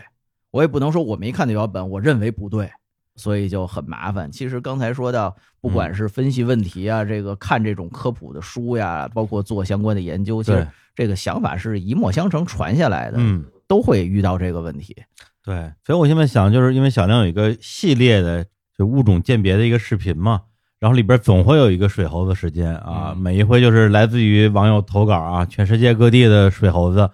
然后我也在想说，为什么要来回来去说这事儿啊？是因为大家觉得这东西有乐子，然后跟大家一起娱乐一下嘛？我现在听小亮说完之后，我觉得可能不止于此，可能要一遍一遍的说来告诉大家这种思维模式应该是什么样的，而对不要道听途说，不要想当然。对，因为很多人看着这水猴子，他就直接就信了嗯啊。但是我会告诉你，它为什么是假的，嗯直接就说我我说这是 P 的，没有人信。嗯现在很多辟谣就是这样，人家谣言是精雕细刻，让人一看就想信。这辟谣呢，就来一句这是 P 的啊，说是死为伪造辟谣是辟的啊，啊 真。成辟谣了。所以为什么现在很多人就是不相信辟谣，嗯就是因为你这 P 的一点儿分量都没有啊、啊，你跟人家用的心，谣言用的心完全不成正比， 那是，对吧？所以就是我为什么要说水猴子？嗯这水猴子呢，第一就是为了这短视频的传播，嗯啊，因为我开始要做短视频了，我就想，你怎么能让这个作品传播起来？嗯我是特别擅长什么呢？擅长造梗的。嗯，我这个梗，我可以说是我想造，我就能造出来。我当时管微博的时候，你看我就是造一个“家如淘天鹅”，造一个戴胜嗯啊、白鹅高脚猪啊、杰香，这都是说造就造出来的不是你这网感真的是无敌了，我跟你说，啊、其实本质上就是一个重复，嗯但是你每一次重复都在重复的不太一样嗯嗯啊。比如说加州桃天鹅最开始这是我造的第一个梗，嗯那为什么造这么梗？就是因为这种虫子长得比较奇怪，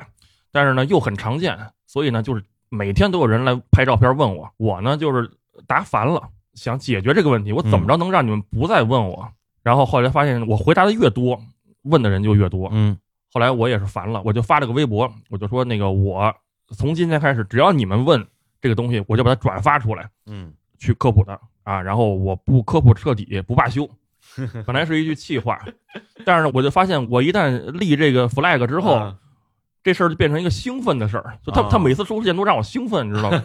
本身他出现他是让我烦的，嗯然后就出现哎呦来了啊，嗯我就开始了，啊我就开始要做做戏了。啊嗯我就每一次我那个戏都不一样，嗯我就让他，比如刚开始的时候我是很烦，然后后来呢越来越兴奋，到最后我甚至看到他之后我就开始喜大普奔的那种感觉。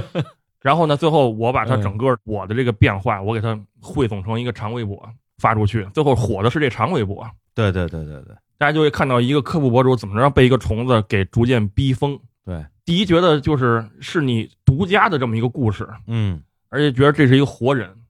在管这个官博，是那时候还是博物君呢，对，然后另外呢，就是大家也都认识了这个东西，就科普的目的也达到了。嗯，它是一个一箭多雕的这么一个方法。戴胜也是，戴胜也是嗯啊，所以我是比较擅长做这个梗的。然后到做这个视频之后，我就说。那做什么梗呢？你不能再玩以前老梗了。嗯，正好很多人就问水猴子，当时水猴子就往往就是以视频的形式存在于嗯抖音呐、快手啊这些地方。当时水猴子素材足够多啊，真是足够多。我在微博的时候，就是好多人问我这个，然后一看是从抖音上来的嗯 啊，我说好，这回我做的短视频，我这是深入虎穴了啊，我就在水猴子窝里边了啊，我就是如鱼得水，如鱼得水，如啊如猴得水， 如猴得水啊。然后那个就，为什么呀？然后就开始我我说我每一期都以水猴子结尾， 嗯，它就形成了一个什么一个很别致的效果，就是说一个。嗯很正经的一个科普视频，它的结尾每期都是特别荒诞的，对对对，而且每一次荒诞的点都不一样，嗯每次科普的是一个根本就不存在的东西，而且我还告诉你，它是荒诞，它为什么这么荒诞？嗯一本正经的在说一件荒诞的事儿，使这个视频它就不是一个普通的科普视频，它有一种对对对艺术的这个这个效 果啊，我个人认为是一种行为艺术啊，是这意思，然后而且呢还放在最后，嗯还能提高完 播率，大家就等着看最后嘛。呃，大家非常期待。然后，如果这一期视频没有水猴子，看到这儿就开始骂街，这我的猴子呢？水猴子没有啊？反正也骗你看到最后了啊。套路满满啊，对，那你玩这个你就必须会他这个套路 嘛。在琢磨这个，嗯啊，对，所以现在你看，七七都说水猴子，现在水猴子就已经不再神秘了。大家一说水猴子是一个很喜感的存在啊对对哎对小亮儿就说那水猴子什么哦的，，对，就是水猴子这个东西被你给解构了。对，他们对再一说水水猴子呀，嗨，嗯，对，就没有人怕他了。对对，这就是我想要的效果。嗯嗯，对。那咱们说回海缩图啊嗯，因为水猴子呢，它属于它明明不存在，硬说它存在的东西。那在这个考据过程之中，包括你自己也这两年跑海边儿跑挺多的啊，也是一种跑野外。你有没有看到过，或者也发现了某些这个海洋生物的一些让你觉得特别匪夷所思的行为啊，或者是它整个这个样貌啊，就是一些海洋动物的奇观吧？有一个叫这个斗蟹挠蛤蜊，说这斗蟹啊是海作图里画的一种小螃蟹，嗯长得跟一一颗黄豆那么大。然后呢，它就躲在这个蛤蜊里边儿，这蛤蜊吸进来的食物呢，它就分点儿吃，嗯然后让蛤蜊壳儿来保护它。嗯然后呢，你想它每一个壳儿里边儿一般就是一个蟹， 嗯那这个它想谈恋爱怎么办？那这个公的斗蟹就得是爬出来，去找那个有母斗蟹那蛤蜊。这个虽然海斗图里没有，但是这是我看澳洲的科学家观察到的，就是说，它到了这个母斗蟹所在的这蛤蜊这儿，人家这嗯蛤蜊是活的，平时壳关着呢，你也进不去。那你趁人壳开的时候你钻进去呢，人家一害怕，咔给你夹死了。对，那怎么办？我怎么才能进去找对象？这个公的斗蟹就会花好几个小时拿这钳子去挠这个蛤蜊这壳儿哦，轻轻挠挠那么长时间，啊，花几个小时挠，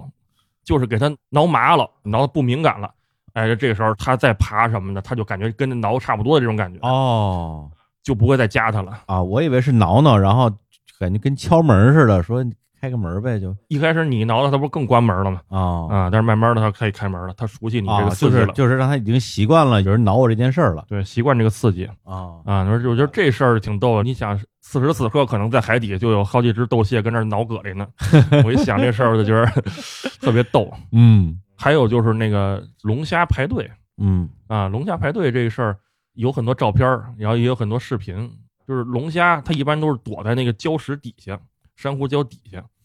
但是呢，它有时候也要迁徙。它迁徙的时候就跟那虾子似的，它那大触角，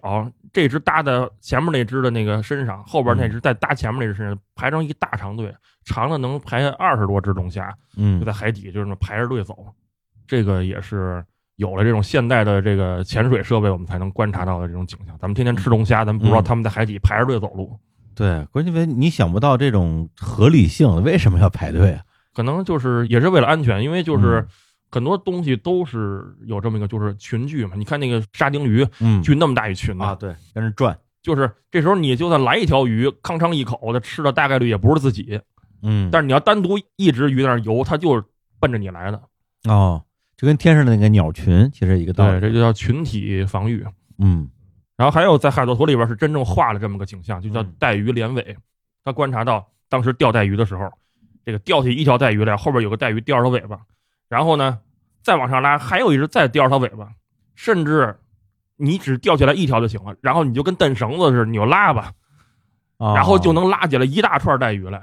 这划算啊， 啊。说当时就这样，嗯然后他呢就说是这个带鱼啊，发现嗯同伴被吊起来了，要救他嗯啊，结果呢拧不过人，就被人也带上来了。这个听上去很合理，因为特别像人类的行为吧。对，然后这种行为呢，确实有，嗯我们就叫带鱼连尾钓，嗯但是它不是为了救它，是为了吃它，啊，因为这带鱼就是特别凶残，你解剖完带鱼这个胃，你会发现它经常吃小的带鱼，啊，带鱼吃同类的它吃同类的，哦，嗯然后那带鱼本身呢，在水里边又银光闪闪的，它平时它是集群在游泳的，但是它集群的时候那个身体是不动的。大家看那个《流浪地球二》，嗯啊，他们到海底的时候，那马教授不是看见一个带鱼吗？几条带鱼，它是立在水里边，他不是说他站着睡觉吗？对，站着睡觉，就是那个状态。他平时立的时候，谁都不理谁，但是如果说其中一个咬了钩了，他一扑腾，那银光闪闪，旁边那带鱼马上就食欲大增，就开始扑上去就咬它，哦，然后就给一块儿给带起来了。当然，这个就一定要要求什么？你这个带鱼群足够大，你才能有这种连尾钓的情况。嗯嗯以前带鱼是中国四大海产之一，根本就捞不完的那种，特别多。哦，现在呢就少多了，那你就很难看到这带鱼连尾的景象了。但是嗯我看到有一些中国的这远洋船员到外国去，到阿曼呀那些海域里边，他们还钓到过嗯，连着钓下来好几只的这种景象。对，哎这要古人见着肯定是大吃一惊，对你想象不出来嘛。对对，还有就是海盗图里，我觉得非常壮观，我觉得所有海盗图里边嗯最壮观的一个场景，就是跨沙，跨沙来做这个跨的这个动作。嗯这海作图里他画了一种巨大的鲨鱼，然后呢叫跨鲨，跨越的跨，他就画一个大鲨鱼脑袋。这鲨鱼呢身上长了很多的藤壶，嗯一般这鲨鱼身上是不长藤壶的，鲨鱼身上是挺光溜的。嗯他，说鲨鱼为什么长藤壶？一看他说这个鲨鱼啊是鲨鱼里边最大的，它呢就经常做这跨的动作。什么叫跨？就是从海里边窜上来，然后呢啪再拍回海里边去。啊，拍回去就是窜到半空中，就跟海豚那种跳跃还不太一样是吗？呃，差不多，差不多，哦这个它就叫跨，哦，嗯聂黄就叫跨。说这个渔民啊，就跟聂黄说，说有的时候会看到一群跨鲨在海面上跳，叫前鲨刚跳完这，后鲨种质，后边那鲨鱼跟着就就跳，嗯然后这个日月为之变色，山月为之这个震撼，就因为跨沙非常巨大嘛，一堆鲨鱼，你想想当时那渔民坐着那小渔船，看着那么大的巨物在你面前砰砰的那样的飞到天上去，再拍回去，那是非常震撼的。嗯但是那个你考证完了，那跨沙是其实是什么？就是鲸鱼，哦，哪种经血？呃，可能是座头鲸或者是露脊鲸，座头鲸的概率比较大，因为座头鲸它那个脑袋是尖的，嗯然后那个胸鳍非常大，就跟鲨鱼挺像的，嗯就跟它那里边描述很像。还分黑胯、白胯，就黑色的胯鲨和白色的胯鲨。座头鲸也是有嗯黑色的，有白色的，还有花的，那个颜色变得挺大的。嗯，所以座头鲸又是特别著名的，就喜欢这种我们叫跃身激浪，嗯在这个鲸类研究里边儿，其实就是他说这个胯的这动作。我觉得这个就是中国古代这个文献里边唯一一个记载这种鲸鱼跃身激浪这种嗯行为的文字。哎呀，啊、反正当时读了之后，就觉得很心潮澎湃啊！当时的中国的海洋里边是有这么壮观的嗯景象的。当时很多的记载可能都是指鲸鱼，就是说上海崇明岛过大鱼，几日几夜使尽，说这个鱼过了几天几夜才没哦，啊。但是你可以理解成说这一条鱼游了那么多天才游完，你也可以想象可能就是一群鲸一群鱼，鱼，嗯，哎，迁徙那种，对，啊也是描绘了当时那种中国原始的那种海洋那种生机勃勃的景象。嗯，在考据过程中有没有哪些物种或者是有些景象在海测图这个原书里边是有的，而且是被你考据出来是真事儿，但是到今天这个已经没有，或者说这个物种已经灭绝了。比如比如像那个大黄鱼，嗯大黄鱼当时聂璜就管它叫春来，就是春天就来了。他当时给他大黄鱼的评语是叫海鱼十首，大黄鱼又叫十首鱼嘛，嗯海鱼十首流传不朽，驰名中原到处皆有。就是说，当时那黄花鱼已经多到就是连中原都到处都是嗯啊，是它的比如说干制品什么的。你想，我小时候黄花鱼那不是什么，就是很便宜的鱼啊，对，黄花鱼就是属于家里的常见鱼吧，对，那北京人吃海鱼，除了带鱼就黄花鱼。就这俩。对，啊就是为什么当时那么多？啊嗯因为当时就是捕捞非常厉害，嗯本身黄花鱼也是中国四大海产之一。嗯当时它迁徙的时候特别的壮观，黄花鱼是金黄色的嘛。嗯然后当时还有种鱼叫乐鱼，乐鱼是银色的，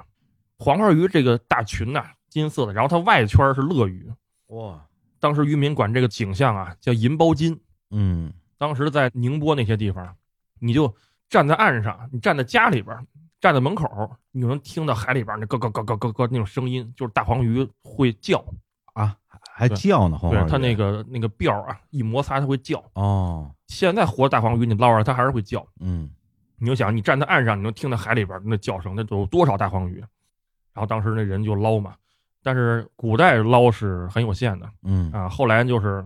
福建有渔民就发明一种叫敲鼓法，就是开着几条船，然后拿那竹杠就敲那个船帮，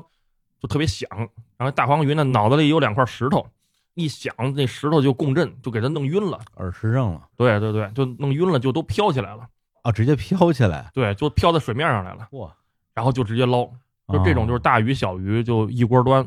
后来这个方法整个东南沿海都推广，嗯就是这样捞了很多年，然后捞出来太多，然后当时政府还号召大家吃这个爱国黄鱼嗯啊，就是你别太多了，都吃不了了，大家都买吧，都便宜卖。哦，当时咱们吃那么多，支持渔业经济呗，相当于对，其实很大就是这个原因。结果现在就等于这个东海的大黄鱼嗯就基本上就没了。现在咱们吃的呢是养殖的，哦，然后南海还有一些啊，东海这个就是以前最著名的这个种群，嗯基本上就没了。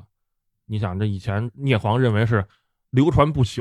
就说这种鱼根本不可能消失嗯，啊因。为太多了，对，但是就这几十年的时间，说没就没了。正好说到这儿了，我有一个相关的问题啊。嗯刚才说着带鱼，说大黄鱼， 嗯，说这四大海产，另外俩是什么呀？哎，好问题大黄鱼、小黄鱼、带鱼、乌贼，啊，乌贼是咱们国家的四大水产之一以前是以前非常多，现在也是非常少了。哦，以前你看海盗图里还画呢，就是海边礁石上都是那黑色的卵，那个就是日本无针乌贼产的卵，它是嗯黑色的，产在石头上。对，那应该说从海测图到今天，咱们国家的这个海洋生物其实有挺大变化的，对，这衰减的非常厉害。嗯很多海域都可以到了这个叫无鱼这么一个等级。就什么鱼都没有你也不能说一个鱼都没有，就是在渔业上来说，就算是没有鱼了，啊，就是已经没有捕捞的价值了，这么说吧，对，没有经济意义了。嗯嗯嗯，但是我是觉得，就是比如读者现在看海作图，他是会觉得我看完了海错图以后，哎呀，那个原来这么多好的这种海洋的资源，现在就变少了，或者怎么着，他是会有这种感觉，还是说会觉得我看完了以后，哎，觉得这个海里头产的东西太多了，太好了，太好吃了，我这一这个看完就饿了，就这种感觉，我觉得哪种会更多一点啊？哎，这个其实是很多人跟我反馈的。我看到一些书评啊，就说这个张张亮写这书观念太落后了，哎，全是写怎么吃，一翻书都是菜品，那个照片儿 啊。说这个年代你还在说这样的东西，嗯，观念太落后了。但是像这样的评价呢，一看就是他就是那么一翻，嗯，你要是看完了，你会看到有很多那个看完的人说吧，刚看的时候我特别饿，嗯，我看哪个都想吃，但是看完之后我心情很沉重嗯，嗯啊，，我觉得人类很贪婪，就是这其实是我想表达的一个点。嗯，就我在第二册的那个前言里边儿，我专门回应了这个问题，嗯，就是说为什么我要写吃？对，因为是我不说这个问题还是存在，嗯，不是说我回避大家就不吃了，因为海洋生物里边有很多我们是可以合理合法的吃的。对，那你为什么要回避它的这个饮食文化，或者说根据它饮食、根据它捕捞引申出来的这么多的有意思的知识？嗯你像大闸蟹，为什么叫大闸蟹？一种说法是炸，就是这个吴方言里边这个煮的一个意思，叫哦炸。杜扎哈，呃上海话，嚯，扎就是这个用水快速的汆烫这个意思，哦那可能是源于这个音。啊，然后呢，还有一种解释就是说，这个闸是一个抓蟹的一种装置嗯啊，那在水里边弄出这么个闸来，然后很巧妙，这蟹就进去了。嗯我就请人画了一个这个闸，我考证出来这个闸长什么样嗯了，请人画出来，这这都是跟吃相关的。对，就是做法都问名字里边了，恨不得，对你回避它，你就等于这一大块儿你就都没得说了。嗯，你只能是说大闸蟹的形态特征是什么啊？嗯它壳长多少，壳宽多少，那没意思。生活习性，嗯，对，就是首先可以合理合法吃的东西，我们就是要光明正大的介绍它。能好稳，嗯，海鲜从原始人开始就是我们的食物，嗯没有什么可避讳的。然后对第二呢，就是需要保护的东西，吃少东西，我会告诉你它为什么吃少了嗯啊。那以前吃了几千年，为什么没吃少？现在为什么吃少了？嗯啊，以前不保护的，现在为什么要保护他？我觉得不要把读者当傻子，不要把读者当嗯孩子，当那种小孩子，你给他保护在温室里边啊，这个你不能知道，那个你不能知道。这个社会是复杂的，嗯我没见着谁去海鲜市场喊口号了啊，你们都不能吃，你们都给我闭嘴，都别卖了，嗯对吧？我他自己吃的可能比谁都混，然后一看你这书，哎呦，你敢介绍他怎么吃啊？你十恶不赦了。对，因为我看书的时候，说实话，我自己一边看我也在做笔记嘛，我也会有类似的一些，我觉得是一些迷思，比如说什么样的东西不能吃啊？首先有毒的不能吃啊，这不用说了，吃了之后你自己好不了。第二个就是咱们现在国家保护的濒危物种，你吃它，咱不说别的犯法，还有一些鱼呢，比如说它是那种也是比较稀少，但是又还没有到濒危保护的程度，或者说它的历史特别的悠久。就前段时间，我不是有朋友去亚马逊让我去，我没去吗？某一天发了个朋友圈说今天的那个菜是巨骨舌鱼啊，啊，这个鱼对你二位老师肯定知道，应该是有上亿年历史了吧？嗯，它那个鳞甲特别的硬，对在水下几乎没有天敌，就是水下霸王，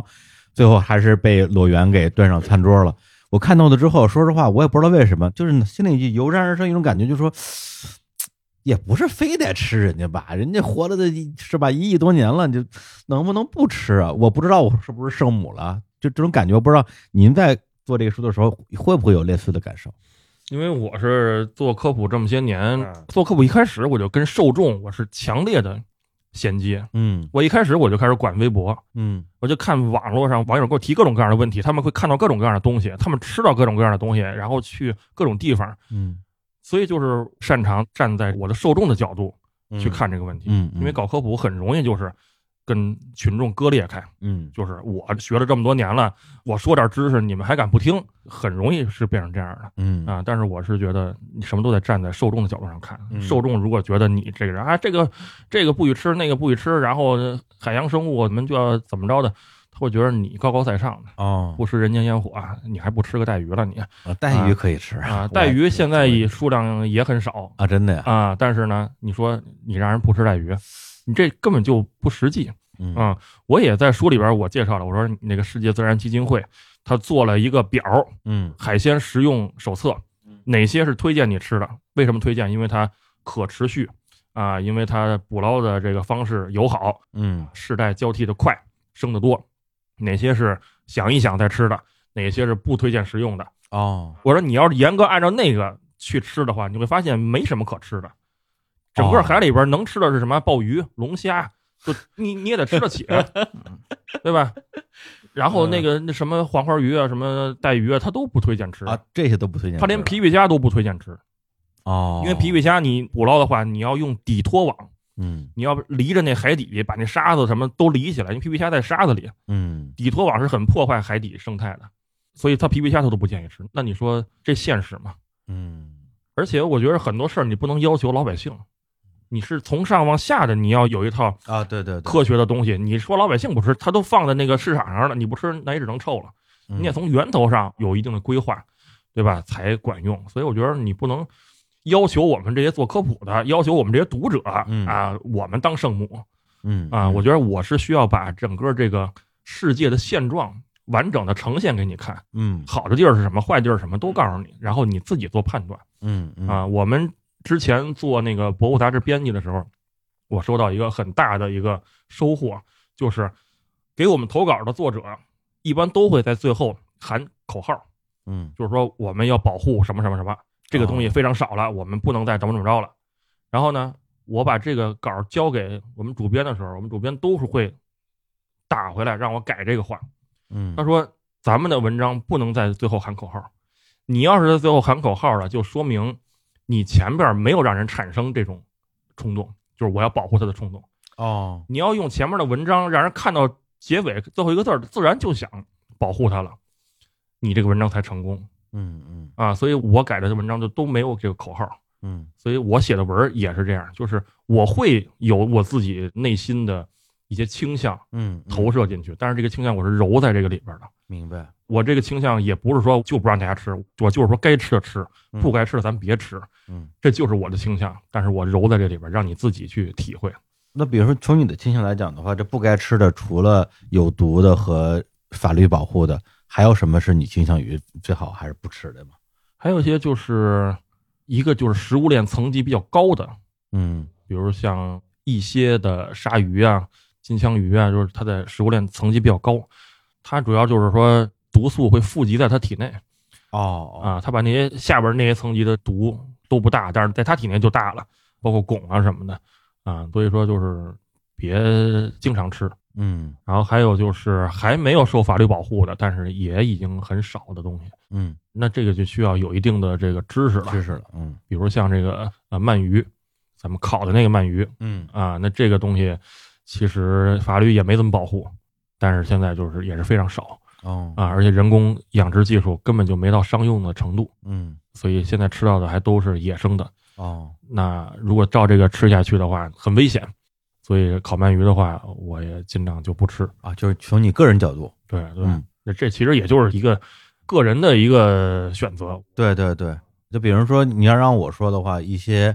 公认是很聪明的动物，那我肯定是不愿意吃，比如说海豚这种，虽然也没什么机会吃啊，但是你让我说你让我吃海豚，我肯我肯定不愿意。嗯对，因为你看那么多的纪录片儿，你知道这东西它确实挺聪明的，嗯，对，这都是个人选择。个人选择了，属于就层级比较低的，就比如说吃点什么海白菜呀、然后什么海苔呀、那些的就嗯，比较对，所以说虾蟹什么的，这些都比较推荐。嗯。那咱们《海色图》这本书啊，也聊了这么多，一个系列一共四本儿，从一五年也是历时了八年时间，嗯四本儿出完，而且呢，也算是整个这个项目的一个告一段落。因为我看小亮写这个前言里边，其实有一些话给我印象还挺深的，就是说为什么要做《海色图》这本书，以及自己为什么要花比做微博或者是他那个视频多得多的时间来投入到这些海洋生物的考据上。因为比如说书卖个什么一百万册就很畅销了，但是一个视频可能就几千万的播放量，但是如果比如说在过多少年之后，这个视频可能没人看了，或者这视频平台没了啊，说不定再过多少年，抖音已经不存在了，那这视频是不是它的这种历史作用就消失了？而一本书，比如海错图写了三四百年了啊，这还有人跟人考据呢，所以我觉得就咱们中国的这个文人或者文化人吧，也都有一个著书立说的这么一想法啊，或者说，比如说再过四百年或者再过一千年，未来的人类说，哎，我要研究一下中国古代啊，人们是怎么去看待这些海洋生物的，就得把海错图跟小亮的海错图笔记拿在一块儿来比，我觉得这个可能，我猜啊，是不是小亮的其中一个想法？对，其实我们做科普吧，都会面临这么一个困境，就是说你想做的东西嗯跟观众想看的东西往往是对不上的。比如说网络热门生物鉴定，嗯这其实不是完全是我特别想做的东西。嗯，我做它的时候，其实并不是特别愉快，为什么呀？特别满足，因为我就是感觉很多事儿都是说过很多遍了，哦，或者说就是在我看来都是很常见的东西。嗯，然后另外你看到他们那些胡说八道什么的，你心情也不好。但是观众很喜欢看，因为那些都是很吸引你眼球，而且他们不知道嘛。网络热门生活鉴定其实是我作为观众看的喜闻乐见吧。一个形式，嗯但是呢，像写书《海斗图笔记》呢，就是我自己写着特别高兴，嗯嗯但是呢，观众就未必了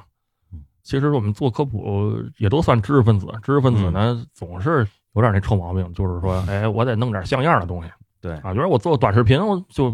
没有那么像样，好像是。感觉不是作品。嗯，对，没做短视频之前，我也觉得那些都是做着玩儿的，就是大嗯大家看着玩儿的。嗯嗯现在做了呢，也是个事业了，但是毕竟觉得不能是自己就以短视频来立足于这个世界上了，嗯那肯定是不行。给世界留下点东西，一说，嗯哎，张二亮做过这些这个，这个是比较像样的啊嗯，那还是得写点书。对，就好像海飞图的作者他在他自己的书里边写了一句话，意思就是说有一些东西我也没整明白啊，以是后有博识者便知，你就是那个博识者是吧？对，有时候看到这句话的时候，就经常感觉他艾特我那种 感觉。谢邀，对，其实就是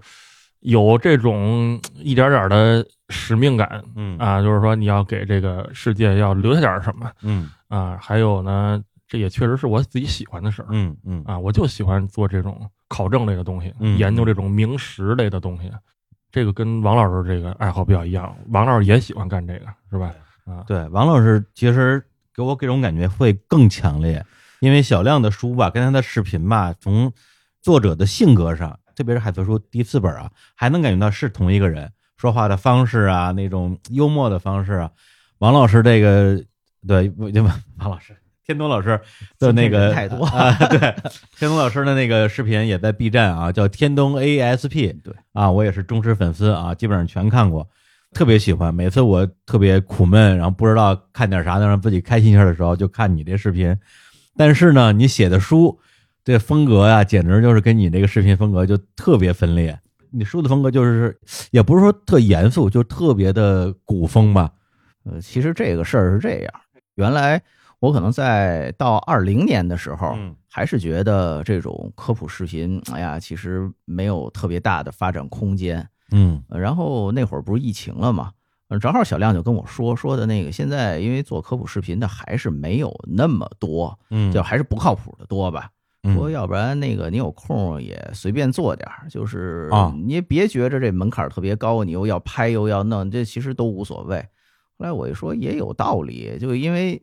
你这个东西你不说，只会让不靠谱的越来越多。嗯那就做着玩儿吧。然后后来就反正越做，觉得还是要有一些自己的风格在吧，然后就开始做视频。就是刚才说的什么，就您提的那个非常宏大的问题，就是是著书 立说呀，啊我还是要现在的流量啊。我觉得这个问题对于小亮来讲是要考虑的问题，啊对于我来讲就还不到考虑它的时候。嗯就比如说三毛原来说，就荷西跟三毛瞎聊天嘛，嗯荷西说：“你如果嫁人，你是想嫁一个有钱的，还是想嫁喜欢的嗯？”三毛就说：“如果是不喜欢的人，嗯百万富翁也嫁；嗯如果是喜欢的人，千万富翁也嫁。”啊，哦，还是反过来是喜欢的人百万富翁也嫁不喜欢的，就反正荷西说，那你那意思不是最后还是想嫁那有钱的吗？就对对于我来说，其实我觉得写书当然是很重要的一件事儿，但是呢，你这个书最后能不能让读者看到，嗯其实也是要考虑的一个问题在。包括其实我我自己一直一直在想一个问题啊，就是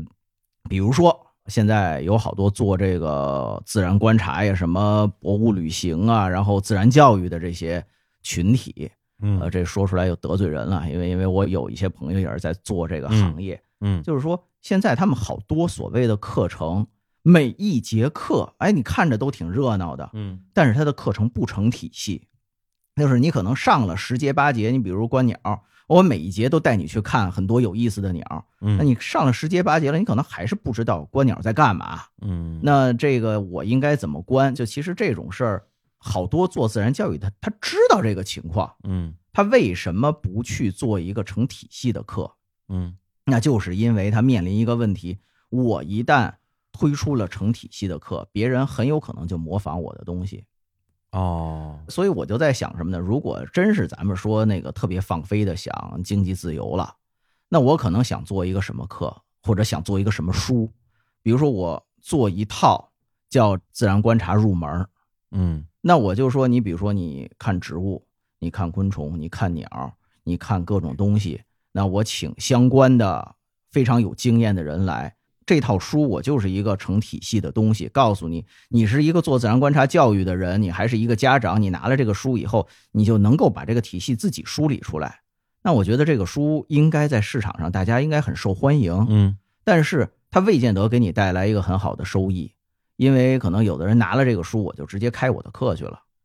嗯，所以说，对于我来讲，那可能真的是，比如说明天突然一个什么原因，我真是财务自由了，我就闲着我就编这么一套书， 嗯甚至说我请这么多很好的这种有经验的人来跟我一起编。嗯那我现在没到这个程度，嗯所以说就在什么情况下说什么话吧。嗯嗯啊，书这个东西，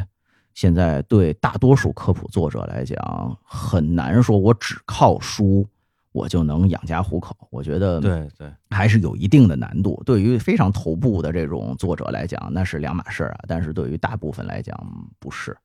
那我觉得，在能够有余力的情况下，写一点自己觉得喜欢的东西就很好。对，因为两位应该都算是科普作者，因为科普科普这个词儿，我我来胡解一下，我觉得科可能代表它科学的部分、严谨的部分，普的话那就普罗大众嘛，你得让大家第一首先能看懂、能听明白啊，能感兴趣，才能达到这个科普的一个效果，要不然你写一书只有行业里边的人看的话，那它也不是科普书了。因为现在这个时代，它不像以前那个科普工作者了。你像以前的科普工作者，他可以什么都不干，他就是写书，嗯就夸夸的写文儿，他就是科普作家，就是科普大拿。嗯你现在呢？你说我脱离这个网络，我就夸夸写书，我就一本一本出，嗯其实性价比特别低，就没有人知道你，对也不知道你这人靠谱不靠谱，也不知道你什么领域的什么的。到那会儿你就看网络上那帮小崽 子呃跟那儿蹦的，你就可来气了。对，问题是他们还掌握了话语权，对你还说不上 话。对，所以现在这时代不一样了，你就必须得是什么，自己又做事儿，然后自己还得吆喝。对我老觉得现在这个时代，这个科普工作者有点跟那个演员似的，嗯就是你得面向大家去展示自己。嗯得让大家喜欢你这个人，才能喜欢你这个作品。嗯。现在说我就光推出作品，然后我人躲在后边儿，那是谁谁说的来着？就是说什么喜欢这个吃鸡蛋不用认识那个母鸡那 个是是高尔基啊，还是鲁迅 呀、还是谁啊呀、还有爱因斯坦，甭管谁了吧，啊，就是这个时代已经过去了。 嗯现在往往就是说我得先认识那母鸡，我觉得这母鸡长得不错，我才喜欢吃它那鸡蛋。嗯现在是这么个时代，嗯所以就是你不能说我让这个时代适应我，嗯你得适应这时代。嗯对吧？所以就只能是这样。但是我觉得这个呢，也别把它当成一个，就是说，哎呀，我怎么我这生不逢时这么感觉？我觉得反而是个很大的机会，你把这当一个乐儿，嗯，对吧？哎，我正好生活在这个时代了，那我除了写书，我还可以干很多别的事儿，我还可以做个视频了，哎，我还可以做个直播了，嗯，哎，然后我线下我还可以干嘛？就你可以干的事儿就多了 很多。呃我还可以录个播客了啊，哎，对，其实就是你的这个路就多了，嗯啊然后把它利用好了，其实是一个加成的事儿。虽然是会更累吧，嗯也会遇到很多问题，会碰到很多你可能以前你觉得我根本就不会碰到的人，嗯我这辈子跟他不会有交集的人，对，他会来让你很烦，嗯可能会陷入到很多的这种争论里边儿、舆论里边儿，这都是可能几十年前的那种科普工作者不会遇到的问题。是，但是我觉得，那你说怎么办呢？嗯对吧？你这个时代就是这么个时代，你要享受它带来的红利，就要享受它带来的麻烦。对，处理好了的话，相当于是这个时代就会赋予你更多的机会嘛。对比如说小郎老师，如果是作为一个单纯的科普作者写书的，那肯定说这书写的挺好的啊。我们作为一般的意义上的这个读者也觉得说，哎，这作者有水平。但是你那些造梗的能力、你的网感这些东西就都没用了，没有用武之 地了。对，啊你不逼到那份儿上，你都不知道你自己有什么能力。 啊是是最近我就发现我自己还有那个极致画画的那能力，不光是绝画画，你上大学时候练的双截棍，在那个网络时代都能用上，我觉得这太牛了。 对，这谁想得到啊？所以那个今天录音之前，我就说，我说因为小狼老师在《海色图》这个书教授过程之中啊，就是给自己出了个难题儿，就是大家可以在签名的时候去点播啊，你要画什么画，我就给你画什么画。那天我看你发一微博说有一个曲艺爱好者，然后你画什么水猴子和藏狐，什么唱戏、嗯，说相声、说相声，唱大鼓是吧？对啊，拉洋车，嗯，对，这不是你吧，建东老不师？不是不是，我就说，如果是我，就不是拉洋车，就拉洋 片了，西湖美景八大片。那个是老信来找我，朋友托老信来找我画的画儿 哦，啊，驯服尘。 然后我就是在老信的注视下，我就特别紧张，我啊咔咔咔画了。哎，不是，这事我一直特纳闷儿，为什么科普圈儿跟曲艺圈儿之间有这么大的一个重合？为什么都是曲艺爱好者呀？Why？我觉得这个应该也局限在北京的科普工作者里边。啊对 嗯，一个是大家可能搞科普，很多都是很有趣的人嗯啊，生活情趣的人，就是爱好很广泛。嗯我们就经常就是什么都喜欢，嗯，那喜欢曲艺也很正常，这是视听上的享受嘛。是然后另外，其实真的就是这些东西对科普来说非常管用。哎，您甭说了，那个王老师在他那个视频里边经常是吧？经常就是现现场 现呃来一段现，场表演，我其实是小时候，比如说听相啊声、听评书，本来觉得这辈子用不上了，啊，但是你可能做视频的时候发现，哎，其实用上了，大家反应也还挺好的，嗯，然后就用吧。啊，包括小亮前一段那个微博上不是那个捡了一只紫叶李， 然后写了好几段快板儿出来， 对，好，对我也是练练笔啊。然后包括我在这个视频里边，我会用到一些幽默啊什么的。嗯，那很多外地的朋友，哎，怎么这么逗？其实都是相声里的那些梗，哎，其实挺好使的。现在我在做这个纪录片儿，让我的那个员工，我就推荐他们，我说你看这个相声，你听那个相声。嗯你掌握他们的这个说话的节奏。他们有时候你让他们出镜说说得特别快啊，这我现在在哪儿哪儿哪儿，我这会儿我说你说清楚点儿，或者说他们想搞个笑，那个笑话就特别不好笑。嗯我说你这个点都没找对，嗯你听这个相声，你看他们怎么说话这个节奏，嗯，他们怎么去翻这个包袱。我还跟他们解释呢，我还得跟他们科普什么叫三翻四抖。嗯，我说你这叫翻嗯，然后翻第二下，翻第三下，最后这一下是给抖出来对，啊！你不能刚翻一翻就抖出来，嗯这样大家都听不懂。其实这些是都是通的，嗯啊，你都是要把一件事儿说清楚，嗯然后让最后它达到效果。嗯至于它达到是哈哈笑，还是说最后大家明白了这么一件事儿，嗯这么一个知识，其实底层逻辑是通的。对，我觉得咱们就是北京人，小时候啊，我小时候拿那收音机话匣子听什么什么大碗茶、什么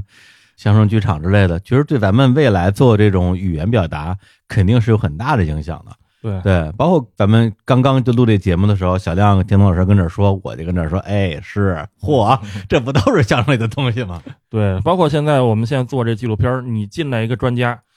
然后我就要求他们什么，就是会开脸儿嗯啊。然后前段时间去新疆，他们那新疆的那个朋友问说，我们拍这个啊视频怎么就感觉味儿不对？我一看，我说你这个没有开脸儿，啥叫开脸儿？开始就是评书里的一个术语，嗯就是说一个大将刚登场的时候，你得什么金盔金甲战黄袍什么什么的，然后他嗯戴的盔头是什么样的，他的这个刀是什么样的，他的马是什么样的，哎，就是这么一个人物的开场亮相。然后说完这一段贯口之后，然后大家就脑海中有这么个形象了，后边他再干任何事儿就都合理了。哦，所以你这个人说着说着，哎，这儿这个画面里突然多了一个人，嗯，开始跟他聊起来，这人谁呀、对对对，你没有开脸儿。包括我跟天童老师，我们合拍视频嗯也是，每一次天童老师出来的时候，我都要给他重新开脸儿哦，啊，然后说这个是谁谁谁，什么是怎么怎么怎么样的，然后通过他的一些话，嗯能够立起来他的一个什么形象，他懂植物，他是一个北京人，他比如他特别懂乐器，嗯什么什么的，都可以通过刚开场的一些形象，一些语句给他立起来，就是开脸儿。所以这个这个曲艺在这块儿也能发挥作用。哎呀，天哪，我都学到了。然后最后就是聊聊这个科普这件事儿的一个意义吧，因为我之前也看了小亮挺多采访的啊，有一篇叫《人淡如菊》啊，就如竹啊嗯，非常好。就是说，也许未来某个科学家他在年少时期看过我张晨亮的某一个科普作品，这个可能对你来讲是一个可以称之为梦想或者成就的东西。就看到这句话，说到我就觉得还挺感动的。对，因为下面做这些事情，更多的是跟大众啊，跟那个一般的读者，让大家知道啊这个科学是怎么回事儿。那咱们都不是这个什么学家之类的，但是我们有可能成为这个学家的铺路石啊，垫脚石。绊脚石，绊脚石就算了吧绊脚石对，因为这多说句，因为我小时候的状态可能跟天童老师和小亮类似啊，因为小时候在北京的郊区山里长大嘛，从小就以花鸟鱼虫为伴，家里的这个花花草草啊，什么蛐蛐儿啊，什么热带鱼啊，就没断过，家里就没缺过动植物，一直到我上高中住校之前吧。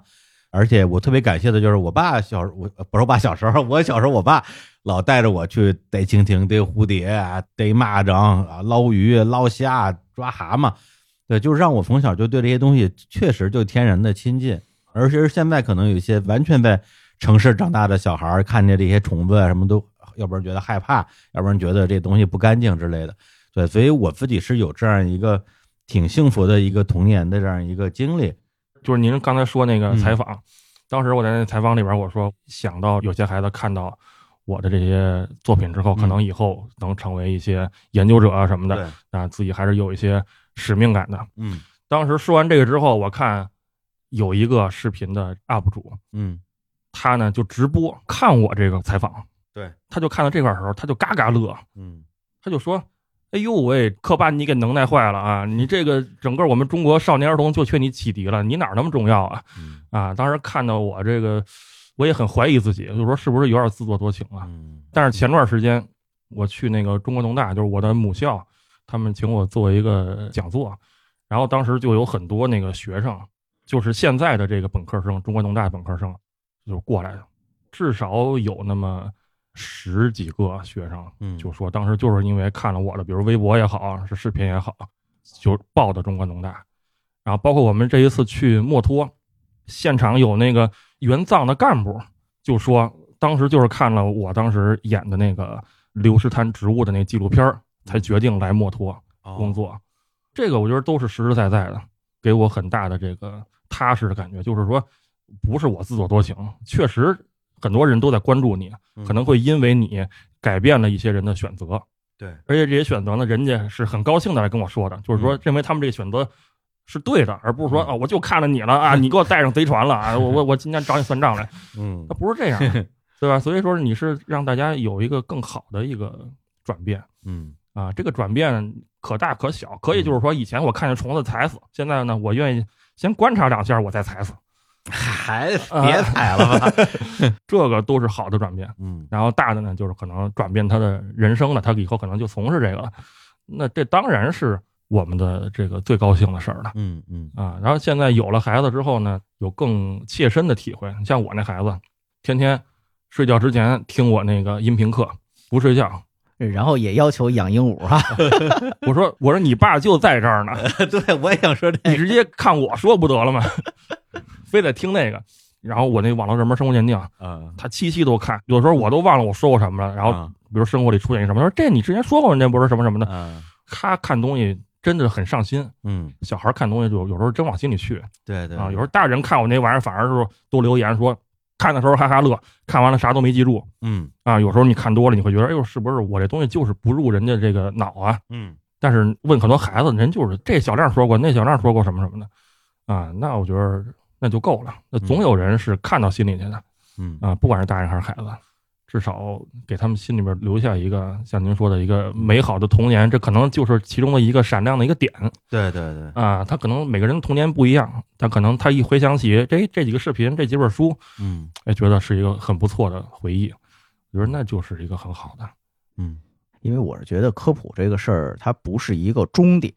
不是说你看完了这个科普，你就掌握了这些知识，然后你就停在这儿了。好多时候，它其实是一个引子，嗯给你一个机遇，给你一个契机，让你去更愿意去了解。甚至我为什么老说《海索图笔记四》这个，嗯，它会让你去思考，让你想怎么去考虑，怎么去探究，怎么去分析问题。它给你的影响是一个深远的。对对对，这对些东西可能在将来的某个时候，对于某些人都会有影响、有关系，就已经是一个很好的一个状态了。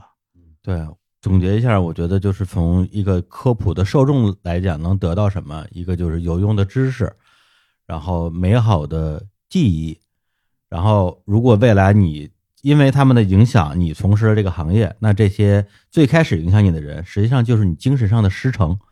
甚至如果你的家庭，比如说对你这方面没有太多的培养，或者是甚至不支持的话，那这个人某种意义上可以认为是你精神上的父亲，他来带着你去看这个世界。再就是刚才田东老师说的，通过看这些科普作者，他们去考据，他们去给大家讲述这些故事的过程，然后去感受和学习一种如何去看待世界的方式。对，这点其实我觉得是特别重要的。嗯，就是父亲就不敢说了，别到时候这 观众不乐意了 啊，就是一个比喻哎比喻，，哎，对，就是这个我们做网络科普的非常敏感对啊，不能对招骂啊，要给人当 爹对是对吧？我们我们我们是是兄弟啊，兄弟兄弟哎兄弟兄弟兄弟啊啊，肩膀头齐是弟兄哈，对，来，咱们签书吧， 哎啊那个音频直播签书啊，啊， 对，也不知道，也不知道，大大家想象一下，点播一个那个藏狐跟水猴子玩双截棍，啊啊，双截棍是经典的这对对老梗个了素材。对，我以为您点播一个什么《清明上糊涂》 呢，那完了。走不出这屋了，来来来来来来，哎嗯，那笔呢？在这儿呢，其实啊，我看之前小亮发微博的时候，就紫影里那个事儿，嗯我看他那天津快板儿，嗯，我当时就想说，我录一段儿，我去太逗了。然后为什么没有录？为什么没有录？是因为我不会打板儿。 但但是他写了那么一段儿以后，嗯就有读者不知道天津快板儿什么东西啊，嗯就说这是天津快板儿，大家哦才明白嗯是这么回事儿。那、咱们这节目也到了尾声了，要不然您您来打板啊儿，不是我， 对我意思就是说，要不然你给来一段呗因为我不是天津人啊，啊！发音未见得标准，尝试一下。嚯，真来啊！这个先解释一下，是因为小亮从外边捡了几枝儿一个叫紫叶李的植物，嗯然后回到家里插上了，他写了这么一段儿，叫“竹板这么一打呀，是春天我游园，饭后走上几千步，是益寿延年。突然有怪声儿撞我耳朵眼，咔哧咔哧一顿响，嘛玩意儿不识先。走近一看，嚯，真相在眼前。原来是工人捡树枝儿，按月拿钱，捡的是紫叶儿梨呀、种啊了有几年。小树不朽不知柳，借是在美颜，枝子好几捆儿堆在树根前。仔细一看，镜华宝个个还挺圆，借要少柴火，准冒大黑烟。净化首都的空气，我奋勇当先。拿起两条枝儿啊，我跑回家门前，掏出钥匙捅开门，是冲进卫生间，拧开水龙头，流出了自来圈。接满我的玻璃瓶儿，树枝儿插里边，一天就出叶儿，两天花冒尖，三天满树全开放，是亚赛百花园。我妈妈问我借花能撑几天，爱撑几天撑几天的，反正不要钱。对爱撑撑几天天撑撑几天天，反反正不不要钱钱。全全家家笑笑开开颜颜。好，